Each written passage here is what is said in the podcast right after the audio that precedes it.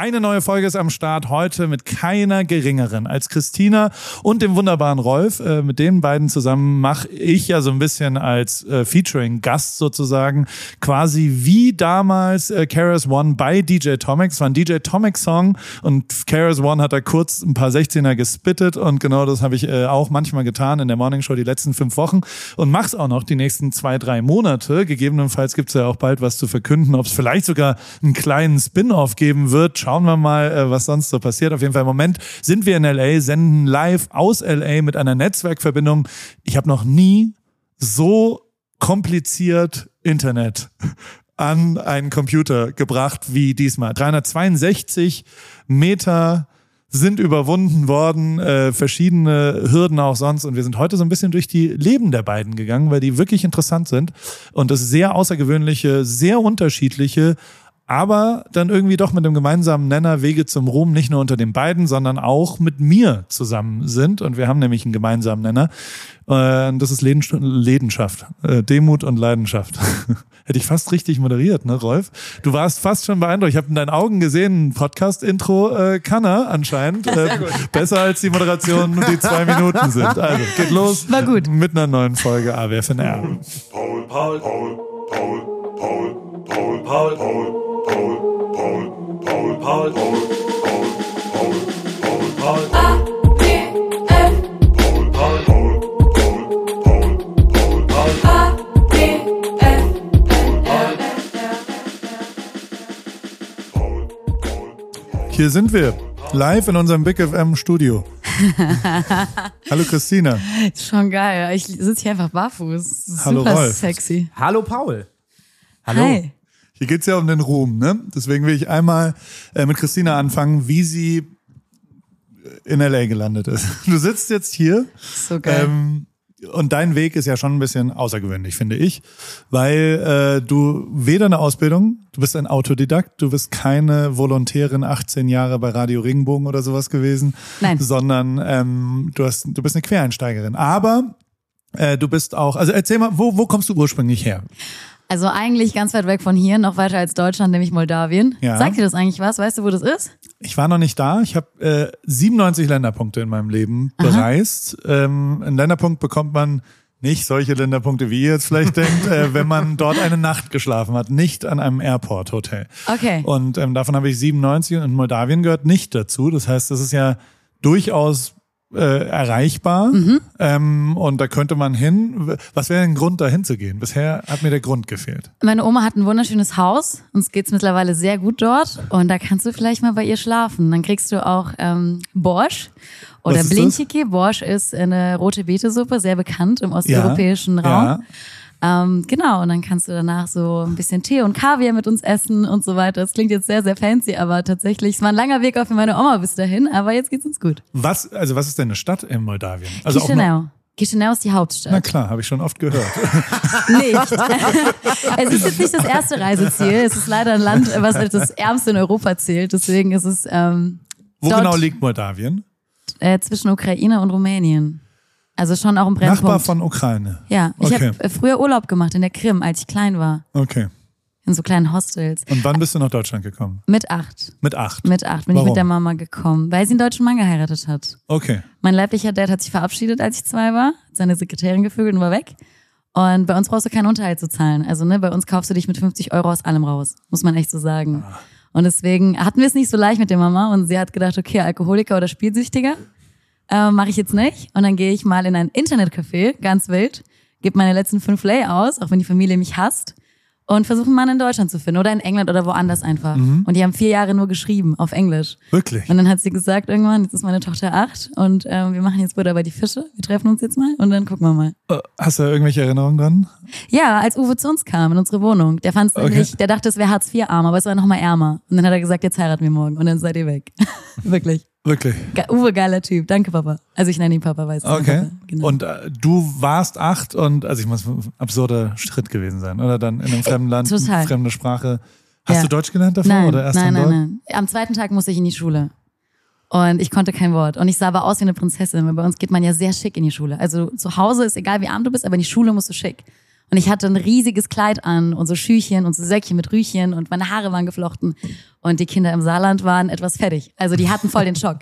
Die haben gedacht, ich bin eine Disney-Prinzessin. Und die dachten You so, made an impression, sagt der Amerikaner. Also, aber es ist ja. Ja. dann auch, also sie haben sich ja nicht erinnert, wahrscheinlich ab Tag eins. Ja, tatsächlich. Ich war auch sehr laut. Also ich war auf meiner eigenen Sprache laut, aber ich war laut. Also ich habe sehr gestört. Bist du Trotz- immer noch, Christine? Ja, ich weiß. Es, es hat sich nicht viel Oh, ja. verändert. Es hat sich in ja, 20 Jahren nicht viel verändert. Und da hast du aber schnell Deutsch gelernt Ja. und bist, weil du wirkst ja schon auch, also ich habe dich jetzt ein bisschen kennengelernt, ähm, als eine sehr smarte Frau, die, also dir ist es wahrscheinlich nicht so super schwer gefallen, eine neue Sprache zu lernen, warst wahrscheinlich dann, so wie ich es einschätze, schnell gut in der Schule. Hast du Uwe Abi hat gemacht? sich, oh ja, ich habe sehr gutes Abi, also Ja. das heißt nicht sehr gut, aber halt, ne, 2-0 ist aber für jemanden mit Migrationshintergrund ja gar nicht so selbstverständlich, weil Uwe sehr mit mir gekämpft hat. Also der hat mich von Anfang an mit Diktaten zugeschüttet, mit Alphabeten. Wir haben gelernt, gelernt, gelernt, weil Uwe gesagt hat, ich möchte, dass du gutes Abi machst. Und das fand ich so schön. Also, ne, ich das hatte den siehst du aber Support. positiv jetzt. Also es ist nicht so, dass Total. du, weil, naja, also man kann als 10-, 12-Jährige schon sagen, hat ein bisschen genervt, dass Mhm. mein nicht mal leiblicher Vater mir die ganze Zeit erzählt hat, was ich hier schulmäßig machen soll. Nee, weil ich tatsächlich mit fünf schon gecheckt habe, dass wir einen Papa brauchen. Also ich habe ganz früh zu meiner Mutter gesagt, wir müssen uns jetzt einen Papa suchen. Also ich habe das gecheckt und ich wollte das auch. Ich habe früh gecheckt, dass Okay. Uwe jetzt mein Dad ist. Und ich Okay. habe noch nie in einem Streit, egal wie wütend ich war, zu ihm gesagt, du bist nicht mein Vater. Ich war frech, aber das hätte ich mich niemals getraut. Ja, okay. Du hast noch Kontakt zu Uwe? Klar, Papa, guten Morgen, gute Nacht, das machen wir immer. Ja, wirklich? Jeden Morgen, ja. Er hat mir vor zehn Minuten geschrieben, guten Morgen. Was sagt er, dass du jetzt in L.A. abhängst? Freut er sich für dich? Super, ja, Ja? der findet es mega krass. Also er hat es ja sehr lange nicht verstanden, was sie mit, also mit Radio und so weiter. Wir kommen halt vom Dorf, ne? Als ich gesagt habe, Papa, ich will Moderatorin werden. Wo war das? Saarland. Im Saarland. In Merzig. Kannst du so reden? Nee, überhaupt nicht. Okay. Ich wurde früher ausgelacht, weil viele gesagt haben, die redet Hochdeutsch, weil sie denkt, sie sei was Besseres. Aber ganz komisch, weil ich habe ja nur Hochdeutsch gelernt. Ja. Also ich kann gar keinen Dialekt, selbst wenn ich wollen würde. Genau. Ja, bei mir in der Kurpfalz gibt's so manch äh, Tennisclub-Betreiber aus Kroatien zum Beispiel, die dann quasi einen, einen kroatisch kurpfälzischen Slang haben. Also Ja. da ist kein Hochdeutsch drin, wenn ist ich geil. das sagen darf. Also es ist jetzt Ja. schon nicht so äh, normal, dass man dann Hochdeutsch, also auch das hat Uwe, glaube ich, ganz ja, gut gemacht. ich glaube, ich wollte auch immer weg. Also ich hatte immer vor, das Dorf zu verlassen. Das habe Okay. ich immer gesagt. Also mit 18 bin ich hier weg nach dem Abi. Und das hast du auch gemacht? 18 Abi, was dann passiert? Australien, ein Jahr. Ich war Lisa aus Australien. Wo? ich war in Melbourne. Ich war in, äh, acht Monate war ich in Melbourne Au pair und dann bin ich die ganze Ostküste runtergefahren. Mit, mit, Work einem and. Travel, Genau. klassisch. Wie hast du es bezahlt? Ich habe bei der Post gearbeitet im Sommer. Ich habe Post ausgetragen, Doppelschicht. Deutschland? Ja. Und habe meine 5000 Euro gespart und bin dann ab. Okay, und davon hast du überlebt, mit Au pair, hast Genau. du Geld gekriegt, hast Also- dich beworben. Ja, als Au pair kriegst du ja dann deine paar hundert Dollar und damit lässt sich ganz gut leben. Das war schon, also ich finde, ich bin Australien-Fan. Wir Ich wären, liebe Australien. Äh, Theresa, meine Frau, ähm, hat da mehrere Jahre verbracht, als sie 14 war, weil ihr Vater dort einen Forschungsauftrag hatte und sie Okay. dann nach Melbourne auch gezogen, gezogen sind. Oh, ich liebe Und dann Melbourne. ist sie wieder hingegangen mit 19. Das hat sie sehr geprägt. Und das ist einer Mhm. der Gründe, warum wir auch hier tatsächlich leben, ähm, weil wir unseren Kindern ermöglichen wollten, in einem australisch-kalifornisch geprägten Moment äh, das zu machen. Und, und wir, ich bin mit einem Anwalt damals, ähm, sind wir dann hin mit meinem Beruf. Ich bin nach wie vor eher der, der, der äh, für die Finanzen zuständig sozusagen, also fürs Einkommen zuständig. Ja. Und ähm, das brauchen wir ja schon. Und dann habe ich gefragt, wieso die Visasituation ist. Und völlig unmöglich für mich, laut Anwalt in Australien. Also Ja. als ich war damals 36 und Fotograf, ähm, keine Chance, ein Visum zu kriegen, Ja. total schwierig. Ja. Ähm, Kalifornien aber einfacher. Und deswegen sind wir dann hier gelandet. Sonst wären wir wahrscheinlich eher in Noosa Head. Kennst ja, du Noosa? ja, sag mir mal, Noosa Oder ist Byron. Bay. Byron also so, Bay, ein Traum. das ist schon, und also Newport ist das kalifornische Byron. Also Ja. tatsächlich sind das sehr ähnliche Orte, Surferkultur, sehr Ja. kreativ, sehr viel, ähm, ja, so Surfer-Brands auch, die hier Total. zu Hause sind. Du hast, Ich habe Flashbacks, by the way, ne? Seitdem Ja. ich hier bin, ich sitze jetzt hier auch Ja. direkt barfuß, ich, ich komme sehr schnell in diese Kultur rein. Und das das, war ja schon auch ein wichtiger schön. Punkt in deinem Leben. Also du, du, die letzten fünf Wochen hast du mir 17 Mal von Australien erzählt, was ich jetzt, also ich, durchaus positiv, ähm, das ist ja schon, also man könnte, also man könnte ja auch mit 18 dann sagen, jetzt hast du schon ein bisschen was hinter dich. Also du bist mit acht eingereist, hast also ähm, da, was hat dich da nach Australien getrieben? Ich wollte raus. Das Dorf war mir viel zu klein. Ich Okay. habe mich da nie wohl gefühlt. Also ich ähm, finde es total schön, wenn man diesen familiären Bezug hat, wenn man einem Dorf kommt mit Family und so. Das hatte ich ja nie. Ich hatte Okay. nie den richtigen Anschluss auch gefunden. Das ist nicht böse gemeint, aber die Leute waren mit uns auch irgendwie überfordert. Ja. Die Familie von Uwe hat sich gegen uns gestellt und gesagt, wenn du jetzt eine Russin heiratest, wird's schwierig. Und somit, Oh, really? ja, Okay. es war nicht so leicht. Und dann dachte ich mir, da draußen muss es eine schönere Welt geben. Und deswegen bin ich abgezogen. Ich hatte damals auch eine vierjährige Beziehung und alles. Und trotzdem war es mir wichtiger, mal rauszukommen, weil ich wusste, ich gehöre hier nicht hin. Das bin ich nicht. Und dann hast du die Freiheit einmal äh, gespürt, ähm, Ja. nach einem Jahr wieder zurück. Äh, war wahrscheinlich eine harte Landung. Das oder? war so hart. Das war super hart. Und du konntest nicht bleiben, weil das Jahr ist vorbei, ne? Oder beziehungsweise die, es ist ja schon so für alle, fürs Umfeld, für die Mutter, für Uwe wahrscheinlich okay, Mhm. Ja. wenn du das ein Jahr machst. Es ist so halb okay, jetzt kommt Franz rein. Äh, lass ihn ruhig, mach ihm mal die Tür Ich auf, mach ihm der mal die arme Tür Franz, auf. damit der, der fühlt sich sonst äh, ausgeschlossen. Aber- Aber Franz, viel auf und zu machen darf man nicht im Podcast, und nicht wie beim Radio, wo das eher egal ist. Naja, ist auch beim Radio nicht so egal.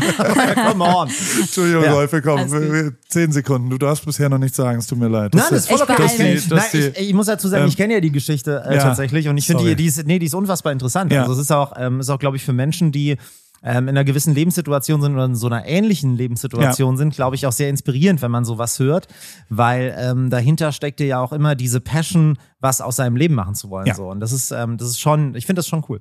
Also ich habe immer sehr viel geträumt von äh, tatsächlich auch Radio oder Fernsehen, alles was so Entertainment zu tun hat. Wenn ich nach Hause kam und ich hatte keine Freunde im Dorf, war das allererste, was ich gemacht habe, ich bin ins Schlafzimmer meiner Mutter, habe ihre Kleider angezogen und habe dann ganz laut Viva oder MTV angemacht oder auch Big FM und habe dann getanzt. Ne? Also das war dann meine meine Kompensation, Ja. um diese Einsamkeit so ein bisschen zu überwinden.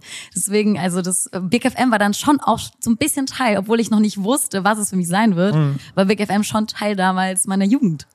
Ja. Schon lustig. trotzdem, also du bist ja in einem durchaus selbstverwirklichten Beruf jetzt schon gelandet. Also du machst ja was, was besonders ist und wo will gar nicht bewerten, ob das jetzt alle so wollen oder nicht, aber es ist mit Sicherheit nicht einfach. Moderatorin der Morning Show zu werden. Ähm, Nee. Es gibt sehr viele Menschen, die genau das wollen. Ja. Ähm, deswegen interessiert mich schon auch so ein bisschen rauszufinden, wo so die ersten äh, Staccatos gesetzt worden sind, weil also bei mir ist es schon so, dass ich relativ früh, keine Ahnung, ich, nee, euch habe ich noch nicht die Bar Mitzvah Geschichte erzählt, die Nee. erzähle ich euch dann mal später. Ähm, der, der, es gibt so drei, vier Sachen, wo klar ein Samen gesät wurde in meinem Leben, dass wenn das jetzt möglich ist, da ist eigentlich alles möglich. Und auch so, ich finde halt ein gemeinsamer Nenner, zumindest meiner Jugend, Kindheit, ist, dass fast alle, die irgendwie ein Auslandsjahr gemacht haben, auch im, im Gymnasium, in der Schule, die mal irgendwie ein halbes oder ein ganzes Schuljahr woanders verbracht haben, ähm, tatsächlich erfolgreicher danach, selbstbestimmter, freier Total. danach geworden sind. Ähm, was ich gar nicht so abkürzen will, dass es nur deswegen so ist, aber trotzdem ist es halt, ich glaube, da, da kommt so der erste Moment von, okay, das ist möglich. Das ist tatsächlich auch äh, äh, ja nicht völlig wahnsinnig, wenn man nach Total. Australien kann, ein Jahr lang dort als Au pair in einer neuen Kultur, neue Sprache lernen, vielleicht Ja. auch, oder nee, Englisch ist dann für dich die dritte Sprache, die du wahrscheinlich gelernt hast. Ja. Ähm, dementsprechend ja durchaus interessant auch. Und, und was, also, aber wir bleiben Ja. Mhm. in deinem Leben. Was kommt danach? Ich, ich möchte nur Ja? ganz kurz zu dem Punkt was sagen. Und zwar, ich glaube, es hat ganz viel damit zu tun, dass du lernst, komplett alleine zu sein. Also, ne, du kommst in ein neues Land und du machst von vorne alles alleine. ja. Und auch wenn du eine Au-pair-Familie hast, ich hatte jetzt nicht den netteste und trotzdem habe ich mir selber gezeigt, egal wie schwierig die Situation war, ich komme da schon raus. Und ich glaube, was auch so ein Ankerpunkt war, war meine Mutter. Weil als sie nach Deutschland kam, entgegen jedem Klischee hat sie nochmal ihr Abi nachgeholt, weil das in Deutschland nicht anerkannt wurde, nochmal studiert, gute Noten geschrieben, obwohl alle gesagt haben, wir wollen mit ihr jetzt nicht arbeiten, weil die hat einen Akzent. Also die hat gekämpft. Und diese Kämpfernatur habe ich aus der Familie. Und dass ich das alleine kann, habe ich dann irgendwo auch im Ausland mir selbst bewiesen, weil manchmal waren da auch Kacksituationen. Ja, aber ich glaube, das ist auch wichtig, weil, ähm, also, weil du gerade gesagt hast, Paul, von wegen, dass es cool ist, diese Auslandsgeschichte zu machen. Aha. Ich glaube, es ist nur dann cool, wenn du das komplett selber gemacht hast. Also, wenn Okay. du jetzt irgendwie, wenn du jetzt irgendwie die Lisa aus dem reichen Elternhaus Ja. bist, äh, die dir das einfach halt dann so ermöglichen, ich glaube, dann nimmst du da gar nichts mit.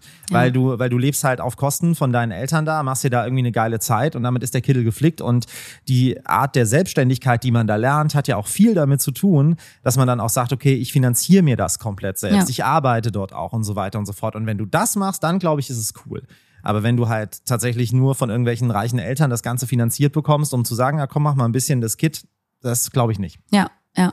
Ja, ich kam dann zurück und habe erstmal BWL studiert. Und das Wo? nur in Mainz an der äh, Johannes Gutenberg Universität, Ja. weil ich wollte raus. Also für mich war klar, ich werde auswandern und dafür brauche ich BWL. Plus ich hatte Aus Deutschland aus. Deutschland, Okay. weil in Australien studieren ist sehr teuer. Und ich hatte in Australien jemanden kennengelernt und dafür wollte ich auswandern. Oh, Ja, oh. das war eine ganz, ganz dramatische Liebesgeschichte, ganz verrückt. ja. Und er war dann auch so ein, so ein richtiger Australier. Ah, so ein bisschen. Er hat schon gesurft, aber der war auch Ingenieur, also es war sehr doppelt lebend. Ähm, und der war halt schon so, der wollte unbedingt so die Hausfrau dann in mir. Und das, das hat sich dann am Ende überschnitten, dass ich gesagt habe, ich komme gerne aus Australien, aber ich bin halt nicht der Mensch, der jetzt zu Hause sitzt und ähm, du bringst das Geld nach Hause und ich bin die Ruhige, weil ruhig bin ich nun mal nicht. Ja. Und das hat am Ende ein bisschen gecrashed, so dass ich diese Verlobung dann auflösen musste. Du warst aber, verlobt? Mhm, ich war auch verlobt. Mit 20. Mit 22. Ui, okay. Ja. Sage ich jetzt so, ui, ich habe geheiratet mit 23. Also Genau. deswegen, da, da Ja, soll ich mal gut. meine Klappe halten. Alles gut, aber ich wollte damit, nein, alles gut. Ich find's gut, wenn Leute früh heiraten. Ich Voll, finde das gar ja. nicht schlimm. Also ich bewerte das überhaupt nicht. Es hatte nur nicht geklappt, weil die Distanz erstens super schwer war und zweitens die Lebensvorstellungen, die Rollen, die da ähm, so ein bisschen auferlegt wurden, war ein bisschen schwer. Okay, und dann hast du studiert, BWL, hast du es fertig gemacht? Ja, Master wahrscheinlich in Medienmanagement in, in Hamburg. Medienmanagement. Und dann ist man fertig mit 25, will eigentlich schon auch nochmal auswandern, Mhm. hat so zwei, drei Träume, guckt aber, was passiert. Und Mhm. dann hittet ja so zum ersten Mal, ich muss jetzt eine Wohnung bezahlen, ich muss meinen Handyvertrag, also musst du ja wahrscheinlich während dem Studium auch schon irgendwie. Genau, ich habe immer ähm, gearbeitet. Also ich ja. habe auch während des Studiums Was gearbeitet. hast du gemacht? Was ich gemacht habe, ich war Ja. Promoterin am Frankfurter Okay. Flughafen. Wirklich? Ja, ich stand da mit der Lindschokolade oder auch im Dirndl und habe Leuten halt was angedreht. Oder Ja. manch, manchmal, weil die ähm, russische Sprache wird oft ne, genutzt für Terminals, die ähm, ins weite Ausland fliegen Ja. und dann auch sehr reich sind. Ja. Und da konnte ich Dior und Chanel dann gut verticken. Wirklich? Ja. Krass, okay. ja. Und äh, was war dann der erste Job? Also wie, wie, wie war die Situation? Du bist fertig, Mhm. du sitzt da und dann ist ja eigentlich theoretisch die freiste aller Situationen. Also freier als an dem ersten Tag, nachdem man studiert hat, ist man nicht. Gleichzeitig ist es, glaube ich, auch der größte Druck, den es da draußen gibt, weil ab dann muss man ja auch irgendwas machen. Ab dann hat man keine Excuse mehr. Ich Genau. habe also ich habe nie fertig zu, zu, zu Ende studiert, ich habe es abgebrochen Mhm. und, und kann nicht mitreden, aber ich stelle es mir zumindest so vor, dass es dann schon auch, ha, jetzt fängt wirklich ernsthaft ein neues Kapitel an Mhm. Und dann muss man ja auch irgendwas Ernsthaftes machen auf eine Art und kann eben nicht mehr. Was, also, wie war Bei mir bei war das ein bisschen anders, weil der einschneidende Punkt war diese Verlobung, von der ich eben erzählt habe. Als Ja. ich die aufgelöst habe, war für mich klar, ich muss jetzt überlegen, was ich in meinem Leben mache, weil das mit der Wirtschaft hat mir nicht Spaß gemacht. Also ich habe auch ein Praktikum gemacht bei KPMG, bei der InStyle, whatever. Aber ich habe gemerkt, es macht nichts mit mir. Es macht mich nicht glücklich. Da werde ich nicht enden wollen, wie diese Menschen gerade arbeiten. Bei allem Respekt, das ist nichts für mich. In diesem Umfeld kann ich nicht. Es wird mir auch gespiegelt, dass Leute gesagt haben, du bist nicht ganz bei der Sache, weil du brauchst viel Platz. Du musst dich immer bewegen. Du bist die Hauptentertainerin, aber wir müssen hier stupide Zahlen machen. Und das kannst du, aber halt nur eine Stunde. Dann haben wir ein Problem. Vielleicht geht's mal zum Okay. Radio, zum Fernsehen. Und da kam immer wieder, also ich bin immer wieder in Situationen gekommen, wo Leute, egal aus welcher Fachrichtung oder auf einer Party zu mir gesagt haben, ey, du wärst eigentlich voll die geile Moderatorin. Und da muss ich kurz einschreiten, Ja. weil das ist die beschissenste Ratschlagssituation, die es auf der ganzen Welt das. gibt. Ich hasse nichts mehr als Leute, die mir sagen, ich soll Sängerin werden, weil meine Freunde mir das erzählen. Weil das sind die beschissensten Ratschläge, die man eigentlich Das kriegen stimmt, kann, sind direkt im Umfeld. Aber Ja. also in dem Fall ja äh, völlig zu Recht, weil Ja. es trotzdem dann was, deswegen ich will mich ja verändern und lernen davon, ähm, dass man, weil, also ich habe immer versucht und gehofft, auf eigentlich unangenehme Ratschläge Mhm. zu hören und die hatte ich schon auch. Ich hatte so drei, vier Ziehväter, Ersatz, was auch immer, die immer mal wieder dann auch gesagt haben, das finde ich nicht so gut und Mhm. Ja. das hat mir immer mehr gebracht als jetzt das Lob aus dem direkten Umfeld. Also ich habe mit Theresa noch nie eine betriebswirtschaftliche Frage diskutiert, weil Mhm. die immer aus meiner Perspektive entscheiden würde. Also so hoffe ich, dass, dass sie für mich und dementsprechend ist sie kein guter Ratschlag. Ja. Da kommt ja auch die, der Mediator aus mir raus und so Ja. weiter, dass man Ja. eher darüber nachdenkt, wie kommt man denn da weiter. Aber in deinem Fall war es ja positiv. Also in deinem Fall hat's ja gegebenenfalls aus einer nicht ganz zufriedenen Situation, in Mhm. der du irgendwie bist und sagst, naja, guck mal, ähm, eigentlich ein Schmetterling gefangen in einem Kokon. Nein, aber, Aber ich will gar bisschen. keine so Bilder. Nein, aber also, ich weiß, was du meinst, weil es hat getriggert, weil dieser Ja. Wunsch ist ja da, aber darüber lag so eine Schicht von Unsicherheit. Ich weiß nicht, wie wir das erreichen wollen. Ne? Meine Eltern haben gesagt, also sorry, aber wir können dich nicht ins Fernsehen, wir kennen niemanden, wir sind hier aus dem Dorf eingewandert, was hast du für Erwartungen? Ja. Und ähm, wenn Leute das dann zu dir sagen, dann merkst du, was, es passiert was mit dir. Und ich weiß noch, meine beste Freundin nach einer Party hat gemeint, warum bist du so traurig? Und ich habe zu ihr gesagt, ich bin 22 und ich studiere Wirtschaft, aber eigentlich wäre ich gerne Moderatorin. Und sie meinte so, ey, dann mach das doch. Und ich meinte so, nee, das geht nicht, ich habe da keinen Zugang mehr zu, das ist vorbei. Ne? Also das war schon wichtig. Und ähm, weil du nach dem Studium gefragt hast, also ich habe das zu Ende gemacht Ja. und dann war für mich klar, ich muss jetzt gucken, wo es hingeht. Habe kurz in Frankfurt gearbeitet und habe dann gedacht, okay, ich komme in Publizistik nicht rein, ich komme in Journalismus nicht rein. Dann mache ich Medienmanagement, weil Achtung, da werde ich ja Leute aus den Medien kennenlernen und vielleicht werde ich ja dann entdeckt. Das war natürlich dann so diese dieser Moment. Und wurdest du entdeckt? Geht. also ich habe ich hab einen sehr mächtigen Dekan. Grüße gehen raus an, ähm, ja, du weißt, wen ich meine. Ich weiß gar nicht, ob ich seinen Namen sagen darf. Naja, egal. Ähm, von der Hamburg Media School. Er weiß schon, wer er ist. Und ich habe zu ihm gesagt, nach einem Jahr, ich zahle ja auch für dieses Studium. Ich habe ein Stipendium bekommen, muss aber einen Teil auch abbezahlen. Ja. Zahle ich bis heute ab. Ich habe zu ihm gesagt, ähm, also hören Sie, ich würde sehr, sehr gerne in Richtung vor die Kamera, vor das Mikrofon. Und er meinte so, Christina, du wirst irgendwann super auf einem Panel-Talk sein und Sachen über die Wirtschaft erzählen. Du gehst zu den OMR, Philipp, ich kenne den, kannst super machen, aber im Radio sehe ich dich jetzt nicht. Ich kann dich jetzt auch nicht einfach bei Enjoy oder so anrufen, nur bei der ARD, die lachen mich aus. So. Und dann dachte ich mir, okay, ja gut. Dann habe ich ein paar Podcasts gemacht auswärts und dann habe ich ein Video gedreht und mich für Big beworben. Wann, wie, warum? Weil ich während der Masterarbeit voll die psychische Krise hatte. Ich wusste nämlich, nach dieser Masterarbeit erwartet mich ein Corporate-Job. Und in Okay. diesem Corporate-Job, ich wusste, wie die ablaufen, äh, werde ich ein gutes Gehalt haben und ein 9 to 5. Und damit ist dann der Traum gestorben. Also ich habe dieses RIP auf meinem Kindheitstraum, auf dem inneren Kind schon gesehen.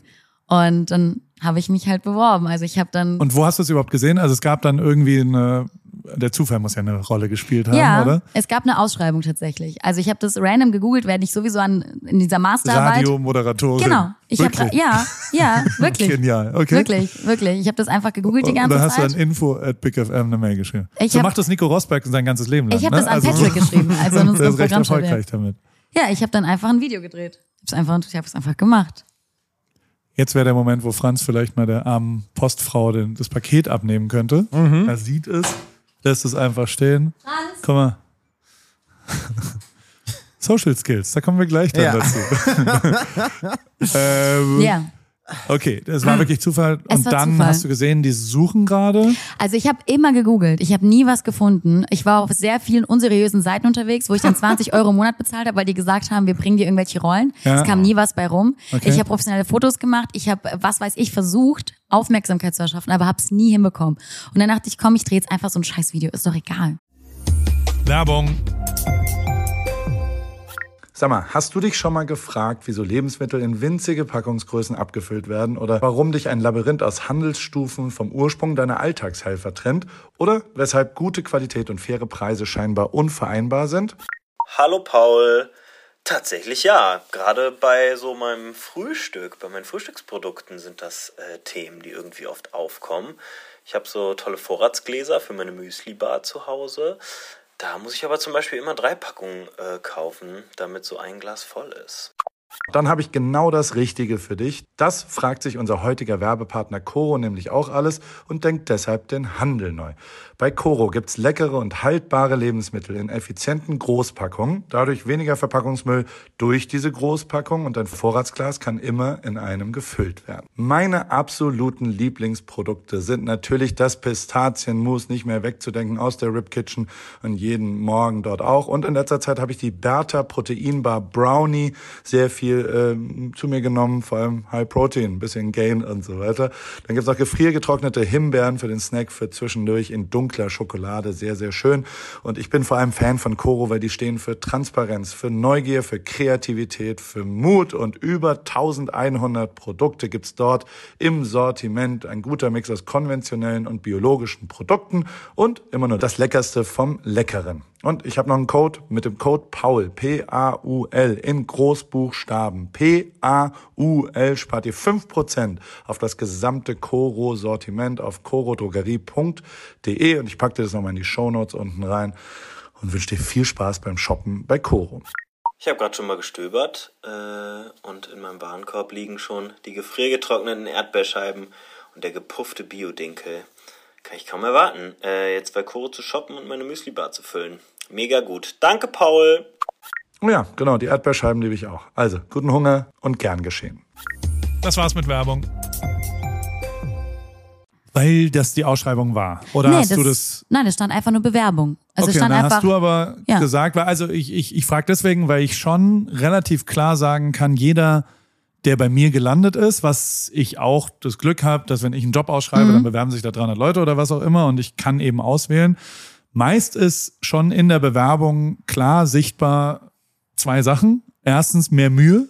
Wo, also das, das ist was, was ich wirklich will. Also Mhm. ich will sehen, dass jemand sich ohne zu wissen, was er dafür zurückkriegt, da schon wirklich intensiv viel Mühe gibt, Mhm. weil dann zweitens daraus folgt, dass er leidenschaftlich ist. Dass er das wirklich, dieses dumme Wort, was alle in jeder scheiß Bewerbung steht drin, ich bin leidenschaftlicher Fotograf, was Ja. whatever. Ja. Aber du spürst es halt nicht in der Bewerbung, wenn die so ein bisschen runtergerotzt ist. Oder Wunder, passiert mir bis heute, dass Leute nicht mal den, den Namen austauschen. Also weißt du, so, so, da ist ja. dann im zweiten Satz Boah, steht dann, in so ihrem aggressiv. Unternehmen freue ich mich vor allem auf die und ich denke so, hä, weil wir machen doch gar nicht. Ah, sorry, das war aus der anderen Bewerbung. Und ich so, okay, Bro, hiermit ist es vorbei mit dir. Also so, nein, da gibt's Nein. keine zweite Chance und was Natürlich immer. nicht. Das heißt, du hast dann gesagt, ich mache ein Video und Ja. ähm, Weißt wahrscheinlich, du, warum? Weil ich weiß, dass meine persönliche Stärke mein Auftreten ist. Das war mir schon länger bewusst. Ich habe zum Beispiel mal bei den OMR, bin ich zu Leuten von Pro7 hin und habe zu denen gesagt, ich finde euer Bewerbungsportal mega scheiße, weil ich habe Wirtschaft studiert, habe aber schon Kompetenzen, die mich auch für andere Abteilungen machen würden, aber ich kann die ja gar nicht zeigen. Ihr müsst schon alle mal auf Videoportal umschalten, damit ihr seht, was das für ein Mensch ist Dürfen und sie, nicht. glaube ich, nicht. Kann schon Übrigens sein. nur mal so. Ähm, Total. ja. Also ne, das erste, das Ding ist, ich bin Ich halt liebe schon. Pro7 seit 1 Media. Ich liebe eigentlich. Pro7 seit Wir 1 lieben euch. wir lieben euch sowieso, aber das Ding ist ganz cool. Also die, die Geschichte ist so ausgegangen, dass die auch zu mir gesagt haben, wir äh, gehen da voll mit. Und es angefangen, Leute sich von Insta haben hinzustellen und gesagt haben, ich finde es voll cool, dass du es gerade gemacht hast, weil das würden sich nicht viele trauen. Und die mich dann abgeworben und gesagt haben, du musst unbedingt nach München ein Praktikum machen. Also was ich damit sagen will, Ja. ist mir schon klar, dass ich manchmal über die Stränge schlage und auch Grenzen überschreite. Aber mir war immer klar, mein persönliches Auftreten kann mich auch wohin bringen, wenn ich das dann mache. Deswegen war für mich klar, ich mache das mit dem Video. Okay, und dann ruft irgendjemand an und sagt, hey, wir fanden das ganz cool. Wer hat dich da angerufen? Unser Programmchef hat mich angerufen. Okay. Also Und hat Patrick. gesagt- ja. Komm mal rum. Und hat, nee, und hat gesagt, ähm, wir würden gerne ein Vorstellungsgespräch führen und wir schicken dir einen Link per Mail. Und dann gab es ein Vorstellungsgespräch mit ihm Per und Zoom? per Zoom und dem Chefredakteur damals. Und wahrscheinlich dir, Rolf. Nee, Du warst nicht im Vorstellungsgespräch. ich war nicht im okay. Vorstellungsgespräch. Es war damals ein bisschen andere Zeiten. Rolf und ich, wir haben schon viele ähm, Auf- und Abfahrten. Okay, und wann war das? Das war 2020. Und seitdem bist du Moderatorin. Du bist dann genommen worden Ja, ich bin dann genommen und worden und warst am ich, Start und jetzt im dritten Jahr. wir müssen aber ganz kurz festhalten, ich hatte keinen Plan von Radio, keinen Ja. Plan von Moderation und ich hatte auch keinen Plan, was es bedeutet, wenn mich jemand anruft und sagt, du bist jetzt Morningshow-Moderatorin. Ich dachte, dass das das gleiche ist wie mittags, abends, nachts. Ich hatte da gar keinen Bezug zu. Das ist ja wie ich. Ja, so fertig. Also ich bin da- So, so ging es mir die letzten fünf Wochen. Deswegen. Ich habe einfach nur gedacht, ja gut, dann mache ich das mal. Okay. Und dann bist du da und da, jetzt sind wir zumindest heute angekommen. Ja. Ich will noch ein bisschen jetzt einmal rüber switchen zu Rolf, Bitte. um zu verstehen, woher er herkommt, weil das ja ein sehr anderer Weg ist. Ja. Ähm, der, und das finde ich das, das Spannendste eigentlich an unserer Zeit zu dritt, dass so unterschiedliche Wege zu ähnlichen Zielen führen. Also ich meine, wir sitzen hier jeden Morgen seit fünf Wochen um fünf Uhr an Mikros und unsere drei Wege sind wirklich konträr, wie sie nur sein könnten. Ja. Also wirklich so weit weg voneinander, wie es nur irgendwie geht. Ja. Ähm, aber trotzdem haben wir auch einen gemeinsamen Nenner, nämlich den Antrieb und die Leidenschaft wahrscheinlich genau das jetzt irgendwie durchzuziehen und zu machen. Ähm, deswegen will ich aber trotzdem rewind einmal kurz, wenn ich jetzt so einen geilen Sample-Knopf hier Ja. hätte. Ähm, dann, äh, wo, wo kommst du her und wie ist es gekommen? Ich habe so Bruchstücke schon mitgekriegt, Mhm. aber ich will es wirklich einmal sauber und klar. Äh, äh, wo bist du aufgewachsen? Tatsächlich ähm, auch im Saarland, Okay. ähm, in der Nähe von Saarbrücken, ähm, habe ich meine Kindheit verbracht.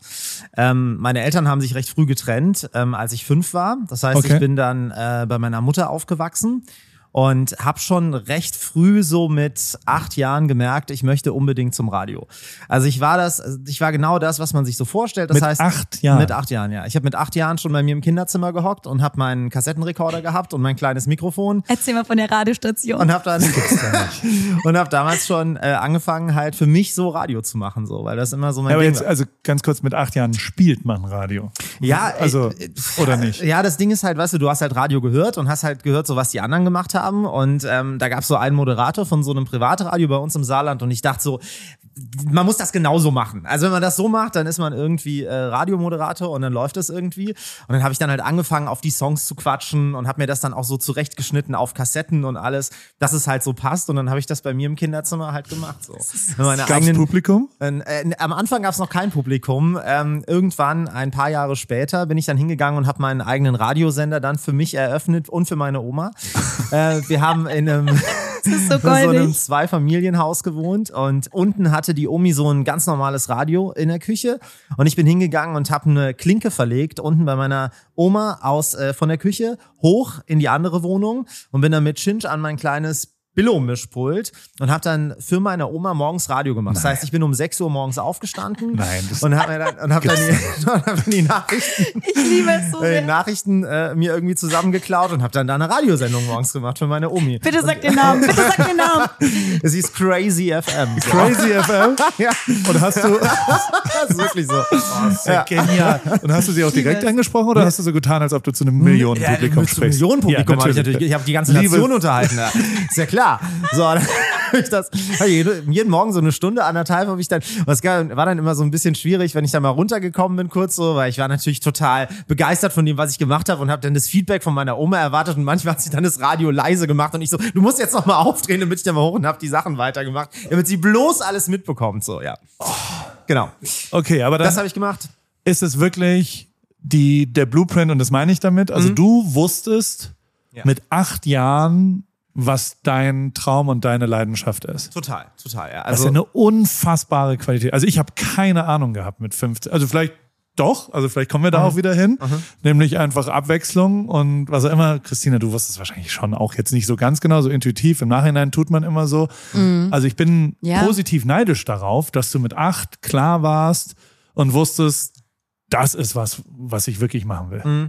Ja, wobei das auch nicht immer so einfach war, weil ähm, dadurch, dass ich wusste, was ich will, hat das natürlich auch dazu geführt, äh, dass meine Mutter sich dann irgendwann gedacht hat, auf gar keinen Fall. Wie, Ja. du machst Radio? Du machst Ja. mal eher schön was Anständiges. Also im Laufe meiner Karriere gab es das dann auch irgendwann, dass meine Mutti zu mir gesagt hat, du wirst jetzt Koch. Oder keine Ahnung, äh, du machst jetzt, gehst jetzt zur Army oder zur Bundeswehr, so nach dem Motto, du musst was Anständiges machen. Ah, Das gibt's ja total oft. Ja, ja. Also Du hast aber ähm, dann, also was für eine Schulausbildung hast du gemacht? Ich war zuerst auf dem Gymnasium äh, bis äh, Klasse siebeneinhalb. Ähm, dann hat mein, mein Klassenlehrer, wir waren so eine Dreierkommune, mein Klassenlehrer hat gesagt, also entweder einer von euch dreien geht freiwillig oder ich schmeiß einen von euch raus. Dadurch, dass mein Zeugnis das schlechteste war, weil irgendwann kam Latein dazu und dann war ich irgendwann raus und bin dann zum Halbjahr gewechselt auf eine Realschule. Ähm, was für mich aber gar kein Problem war, weil ich wollte nie studieren. Also das war mir auch schon von vornherein klar, weil ich äh, schon auch immer mitbekommen habe, ich will auch keinen Journalismus oder sowas studieren, weil das super viele machen, die zum Radio wollen. Und dadurch, dass ich aber nie der große Nachrichtenboy werden wollte, sondern halt derjenige, der unterhält am Mikrofon, dachte ich mir, das macht gar keinen Sinn. Und äh, genau, bin dann auf die Realschule, habe dann dort mein erstes äh, Praktikum gemacht, mein erstes Schülerpraktikum bei einem äh, Privatsender. Bin übrigens, weil du gerade eben von Bewerbungen gesprochen hast, das erste Mal natürlich abgeschmettert worden. Weil Radiosender mögen nämlich äh, Schülerpraktikanten nicht, weil äh, die sind ja nur drei, vier Wochen da und dann kriegen die ja eigentlich nicht so richtig viel mit. ach so, bringt uns mäßig Es nichts. bringt uns einfach nichts. Ja. So. Und äh, habe dann natürlich zuerst mal eine Absage gekriegt. Und dann dachte ich mir so, scheiße. So, dann habe ich mich nochmal hingehockt. Und dann habe ich versucht, eine kreative Bewerbung zu schreiben. Und dann habe ich nochmal anderthalb Seiten und habe erzählt, warum ich es unbedingt haben will. Und dann ging das nochmal weg. So, und dann habe ich nochmal eine Bewerbung geschrieben. Ich dachte, ich will da unbedingt hin. Und irgendjemand hat dann irgendwie gesagt, na Mensch, dann rufen wir den mal an. Und dann habe ich dort mein erstes äh, Schülerpraktikum gemacht. Wo vom, vom Ort her? Ah, in auch in Saarbrücken. In Saarbrücken, Auch in okay. Saarbrücken, äh, äh, bei Radio Salü. Und ähm, habe dann nach meinem Praktikum äh, einen Sommerjob dort angefangen und habe ungefähr dreieinhalb Wochen nichts anderes gemacht, als CDs nach Alphabet zu sortieren. Ähm, und dann dachte Wirklich? ich, ja, Also das war das Praktikum. das war, ja, ja. War ja. das frustrierend da? Weil also du, du träumst ja, du hast ja schon, du hast ja schon Crazy FM. Ja, also ja. Du, du kannst ja eigentlich schon Radio machen. was man, was man halt so denkt. Und dann geht so man kann. dahin in die große weite Welt und da Ja. wird erstmal CD. War das, also hat der Traum da gewackelt? Äh, der Oder Tra- zumindest die Leidenschaft? Wurde die getestet? ich sag mal, der Traum hat eigentlich am ersten Tag gewackelt. So, weil ähm, ich sollte eigentlich in die Musikredaktion Praktikum machen und ich stand dort halt mit 13 vor der Glastür des, äh, des Chefs dort. Und warte dann dort und dann kommt er irgendwann mit einer wahnsinnig beschissenen Laune rein, nimmt seine Ledertasche, ich werde es nie vergessen, guckt mich so an von der Seite, was machst denn du hier? Und ich so, äh, ich habe heute meinen ersten Rolf. Praktikumstag, so, weiß nichts von dem Praktikum. Und wirklich in dem Ton. Macht seine Glastür auf, schmeißt seine Ledertasche in die Ecke. Was ist das für eine Scheiße hier? So und ging ist komplett ausgerastet so. Und ich war ich war natürlich das war so mein erster Tag und ich dachte so um Gottes Willen so. Und war dann war dann total äh, total ja wie soll ich sagen? Ich war war schon sehr emotional berührt so.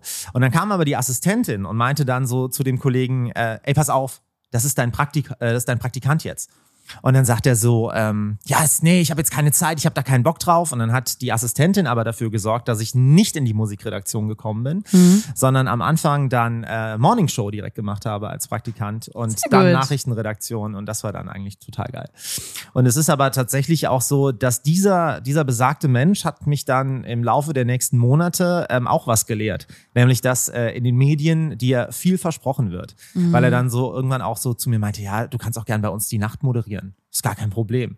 Das hat natürlich nie funktioniert. So, also er hat mir wahnsinnig viele Versprechungen gemacht, dass ich mir einen Arsch aufreiße. Und am Ende habe ich mit meinen zwei Praktika, die ich da gemacht habe, folgendes bekommen. Einen Block, einen Stift und eine Tasse. und das war's dann halt auch gewesen so. Aber ja. Aber auch einen Schritt in Radi. Also du hast ja schon da was gelernt, muss man ja Total, sagen, oder? Also du hast Redaktionsabläufe gelernt, du Ja. hast äh, gesehen und auch wenn jetzt der Typ vielleicht ein Wichser war und Mhm. vielleicht noch immer ist, ähm, ist es ja so, dass da wahrscheinlich, also schon die Sekretärin oder Assistentin Mhm. Ja. ist jemand, äh, der positiv aufgefallen ist. Du wirst ja schon noch ein paar andere Leute kennengelernt haben, Mhm. Total, die ja. dich beeindruckt haben und die dich da geprägt haben.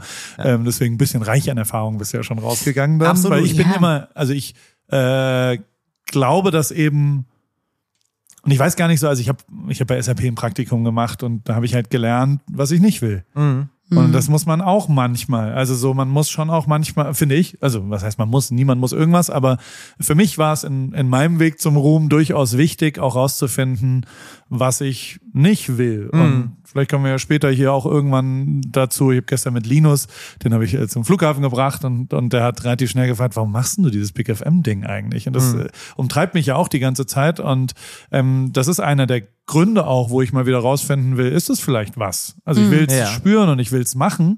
Und ähm, das hat schon auch Qualität, das raus. Also manchmal, äh, und also es ist, ich finde es unterbewertet, wie viel es wert ist, äh, auch rauszufinden, okay, so will ich nicht werden. Total. Und Total. das will ich nicht machen. Und, und, da, da muss ich einhaken, weil ich auch bei dem, also in dem Praktikum äh, war ein großartiger Morningshow-Producer, ähm, der wirklich sein Herz dafür gegeben hat, morgens um drei Uhr in den Sender reingekommen ist, die ganze, äh, die ganzen Sachen da vorbereitet hat. Und ähm, äh, damals äh, hat dort jemand die Morningshow moderiert, der das schon ein bisschen länger moderiert hat und äh, zu dem damaligen Zeitpunkt ein Riesenproblem mit seinem Ego hatte. Und dieser Morningshow-Producer ist immer zu dem und hat ihm gesagt, ey, mach mal neue Ideen, lass mal von woanders senden und so weiter und so fort. Und der hatte halt überhaupt gar keinen Bock mehr darauf. Und das war auch so ein Ding, wo ich mir gedacht habe, ich, ich möchte nicht so hart abgefuckt werden in dem Job. Ja. Also ähm, ich möchte mich immer noch irgendwie offen dafür halten, in meiner Birne was Neues zu machen, was anderes zu machen und nicht irgendwie so diese Klassiker halt äh, Ja. durchzuziehen. Fühle ich mich total abgeholt. Also einer der Gründe, ich kann dir sofort an einer Hand abzählen, und ich will dich hier nicht öffentlich sagen, aber fünf FotografInnen, die ich ganz, ganz schlimm finde und wo ich immer wusste, so will ich nicht enden. Und einer der Haupttreiber, warum ich aufgehört habe, Fotograf zu sein, war Ach, mit? Sicherheit auch nicht so zu enden. Also nicht abgefuckt, frustriert, Genau. Nicht mehr leidenschaftlich was zu machen. Und dementsprechend, also das kann ich, also hol, bin ich sehr abgeholt, kann ich bei mir total nachvollziehen, dass es genauso war. Nach dem Praktikum, wie, was hast du dann gemacht? Bist du, Ich habe meine Schule dann noch zu Ende Ja. gemacht. Ich habe meinen äh, meinen Realschulabschluss gemacht äh, mit einer mit einer Prüfung, die man damals noch schreiben musste. Bin gerade so durchgekommen so und ähm, bin dann äh, zum öffentlich-rechtlichen zu einem äh, Jugendradio dort gegangen und habe dort zuerst als Praktikant angefangen. Habe erstmal drei Monate Praktikum dort gemacht. Die wurden dann auf sechs Monate verlängert und war dann ähm, dort äh, freier Redaktionsmitarbeiter. Und das war auch eine total geile Zeit, weil das war ein kleines, junges Team Und ähm, da waren wahnsinnig viele Menschen, die mit viel, viel, viel Leidenschaft Radio gemacht haben und die neue Dinge ausprobiert haben und eben genau das nicht waren, eben nicht so abgefuckt von all dem so und äh, und äh, ich kann ja gar nicht sagen, ich habe da so viele tolle Geschichten erlebt und tolle Menschen kennengelernt, die ähm, die auch bis heute noch in dem Business drin sind, wo ich wo ich nur so denken kann, okay geil, dass ihr euch das bewahrt habt, dass ihr euch diese diesen diesen Bock bewahrt habt einfach so. Ja genau, also das habe ich gemacht. Ähm, dann gab es ein bisschen bisschen Stress aber intern, wie das dann halt oftmals so ist persönliche Befindlichkeiten, weil ich durfte schon ans Mikrofon und zwar recht schnell. Andere haben dafür zwei Jahre gebraucht, deshalb sind sie zum Chef gegangen und haben ordentlich gelästert. Das führte wusste ich gar nicht. Ja, ja. Echt das, jetzt? Ja, das führt dann dazu, dass äh, der damalige Chef mich in sein Büro zitiert hat, mich vor aller Mannschaft zusammengeschissen hat und mich rausgeworfen hat. Ähm, So richtig sofort gefeuert. so, also ja, ja. richtig. Ja, und, und so und die, hier, das war dein letzter Tag. ja, und so die ganz große Nummer. Also mit, mit, mit Was? Anschreien und so weiter und so fort. Ja, ja. Mein Gott, das wusste ich gar nicht. Ja, ja. Das war, und ich bin halt nach Hause und dachte mir dann so, okay, ich ist alles vorbei, ich muss jetzt Aldi an die Kasse so, also ich muss was ganz anderes machen jetzt. Und ich kam halt total frustriert nach Hause und äh, meine Mutter hat dann gesagt, äh, ja, ich rufe den nochmal an und check das irgendwie nochmal. Und das hat sie dann auch gemacht. Und dann hat er irgendwie wieder eingelenkt und meinte dann so zu meiner Mutter, ja, er kann ja doch wieder kommen. Echt jetzt? Weil Ja. deine Mama ist die Retterin. Weil meine Mutter, ja Moment, und dann habe ich aber gesagt, auf gar keinen Fall. Ja. Das mache ich nicht, weil ich dann Ich sagen, in diesem, also also, ja. auf gar keinen Nicht Fall. so Arsch. Gewundert, wenn du da nochmal Nee, nee, aufgetaucht nee, hast. nee, nee, Ja, ja. weil ich mir dachte, du bist dann so im Fokus da Ja. drin und wenn du irgendeine Scheiße baust und außerdem fand ich das einfach absolut asozial, was der halt gemacht hat, so, ne? Aber süß von deiner Mom. Super süß von meiner Mutti. So, und äh, dann war, war halt so, ja, was machst du denn jetzt? Und dann kam meine Mutter mit, hier, Koch und geh doch zur Bundeswehr und weiß der Geier was. Und dann habe ich gesagt, nee, jetzt machen wir nicht. Und hatte mich dann vorgestellt für eine ähm, äh, Schule, auch lustigerweise in Hamburg. Ähm, es ist eine Radioschule gewesen, ich weiß gar nicht, ob es die heute noch gibt, musste ein Casting machen. Und da hätte ich auch hinkommen äh, können. Allerdings irgendwie 1200 Euro im Monat. Und das war halt für meine Mutter ja. als alleinerziehende Mutter halt nicht machbar. Ja.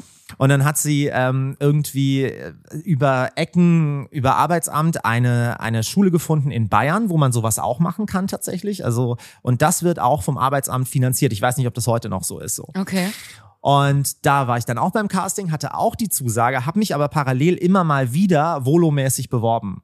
Und dann kommt auf einmal am 21. Dezember ein Anruf von einem Chef eines Radiosenders in Trier, der gesagt hat, pass mal auf, kannst du übermorgen hier sein? Und ich so, ja klar. Bin dann dorthin zum Vorstellungsgespräch und dann hat er gesagt, okay, ab 1.1. fängst du an. Das war so mein Weihnachtsgeschenk dann und dann habe ich Volo angefangen. Geil.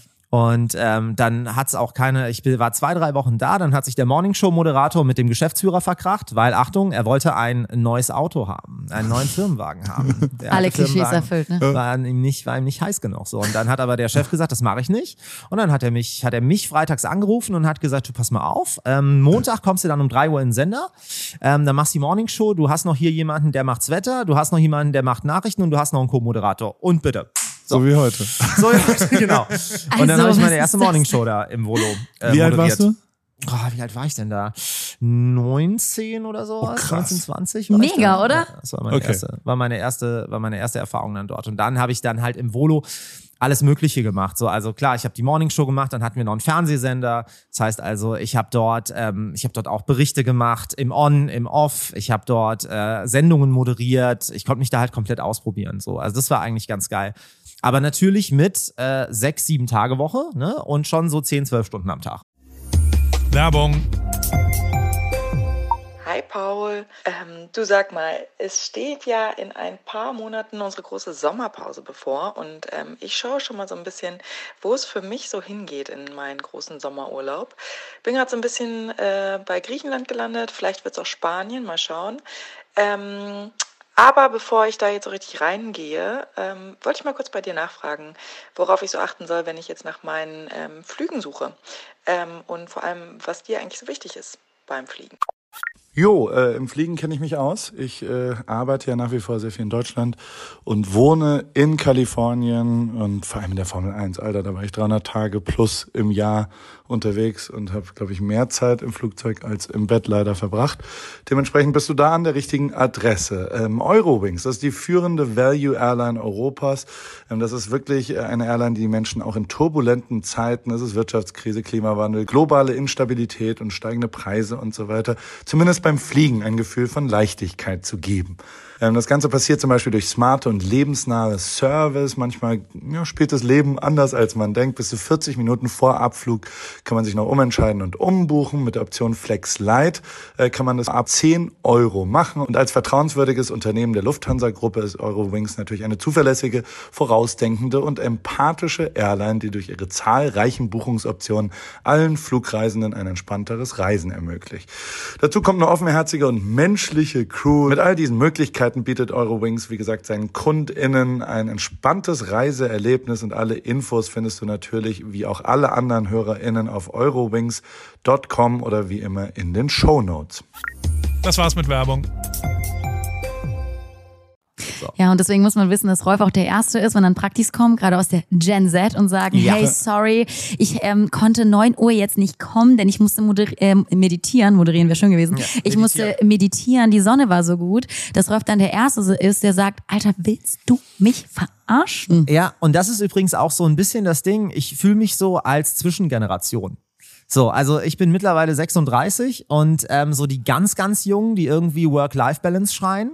Und äh, die, die Älteren, die sagen, äh, hier, du musst arbeiten, arbeiten, arbeiten. Und ich denk so, ich denk so, äh, ich verstehe die eine Seite und kann auch die andere Seite sehr, sehr gut nachvollziehen. Und ich merke das auch bei unseren Praktikanten und Praktikantinnen, dass man da manchmal auch Vermittler spielen muss, weil ich weiß nicht, wie es bei dir ist, Paul, äh, wenn du Bewerbungen kriegst von jungen Menschen, ob die dann auch so die Vorstellung haben, dass irgendwie alles fancy ist. Wenn sie schon so. den Namen des Unternehmens mal vertauschen, dann ist auf jeden Fall erstmal alles Ja gut, das ist ja die eine Nummer so, aber dass sie dann denken, ey, komm mal hier, machen wir hier ein bisschen Ripke, ein bisschen chillen in L.A., Ja. ein bisschen Pool und so.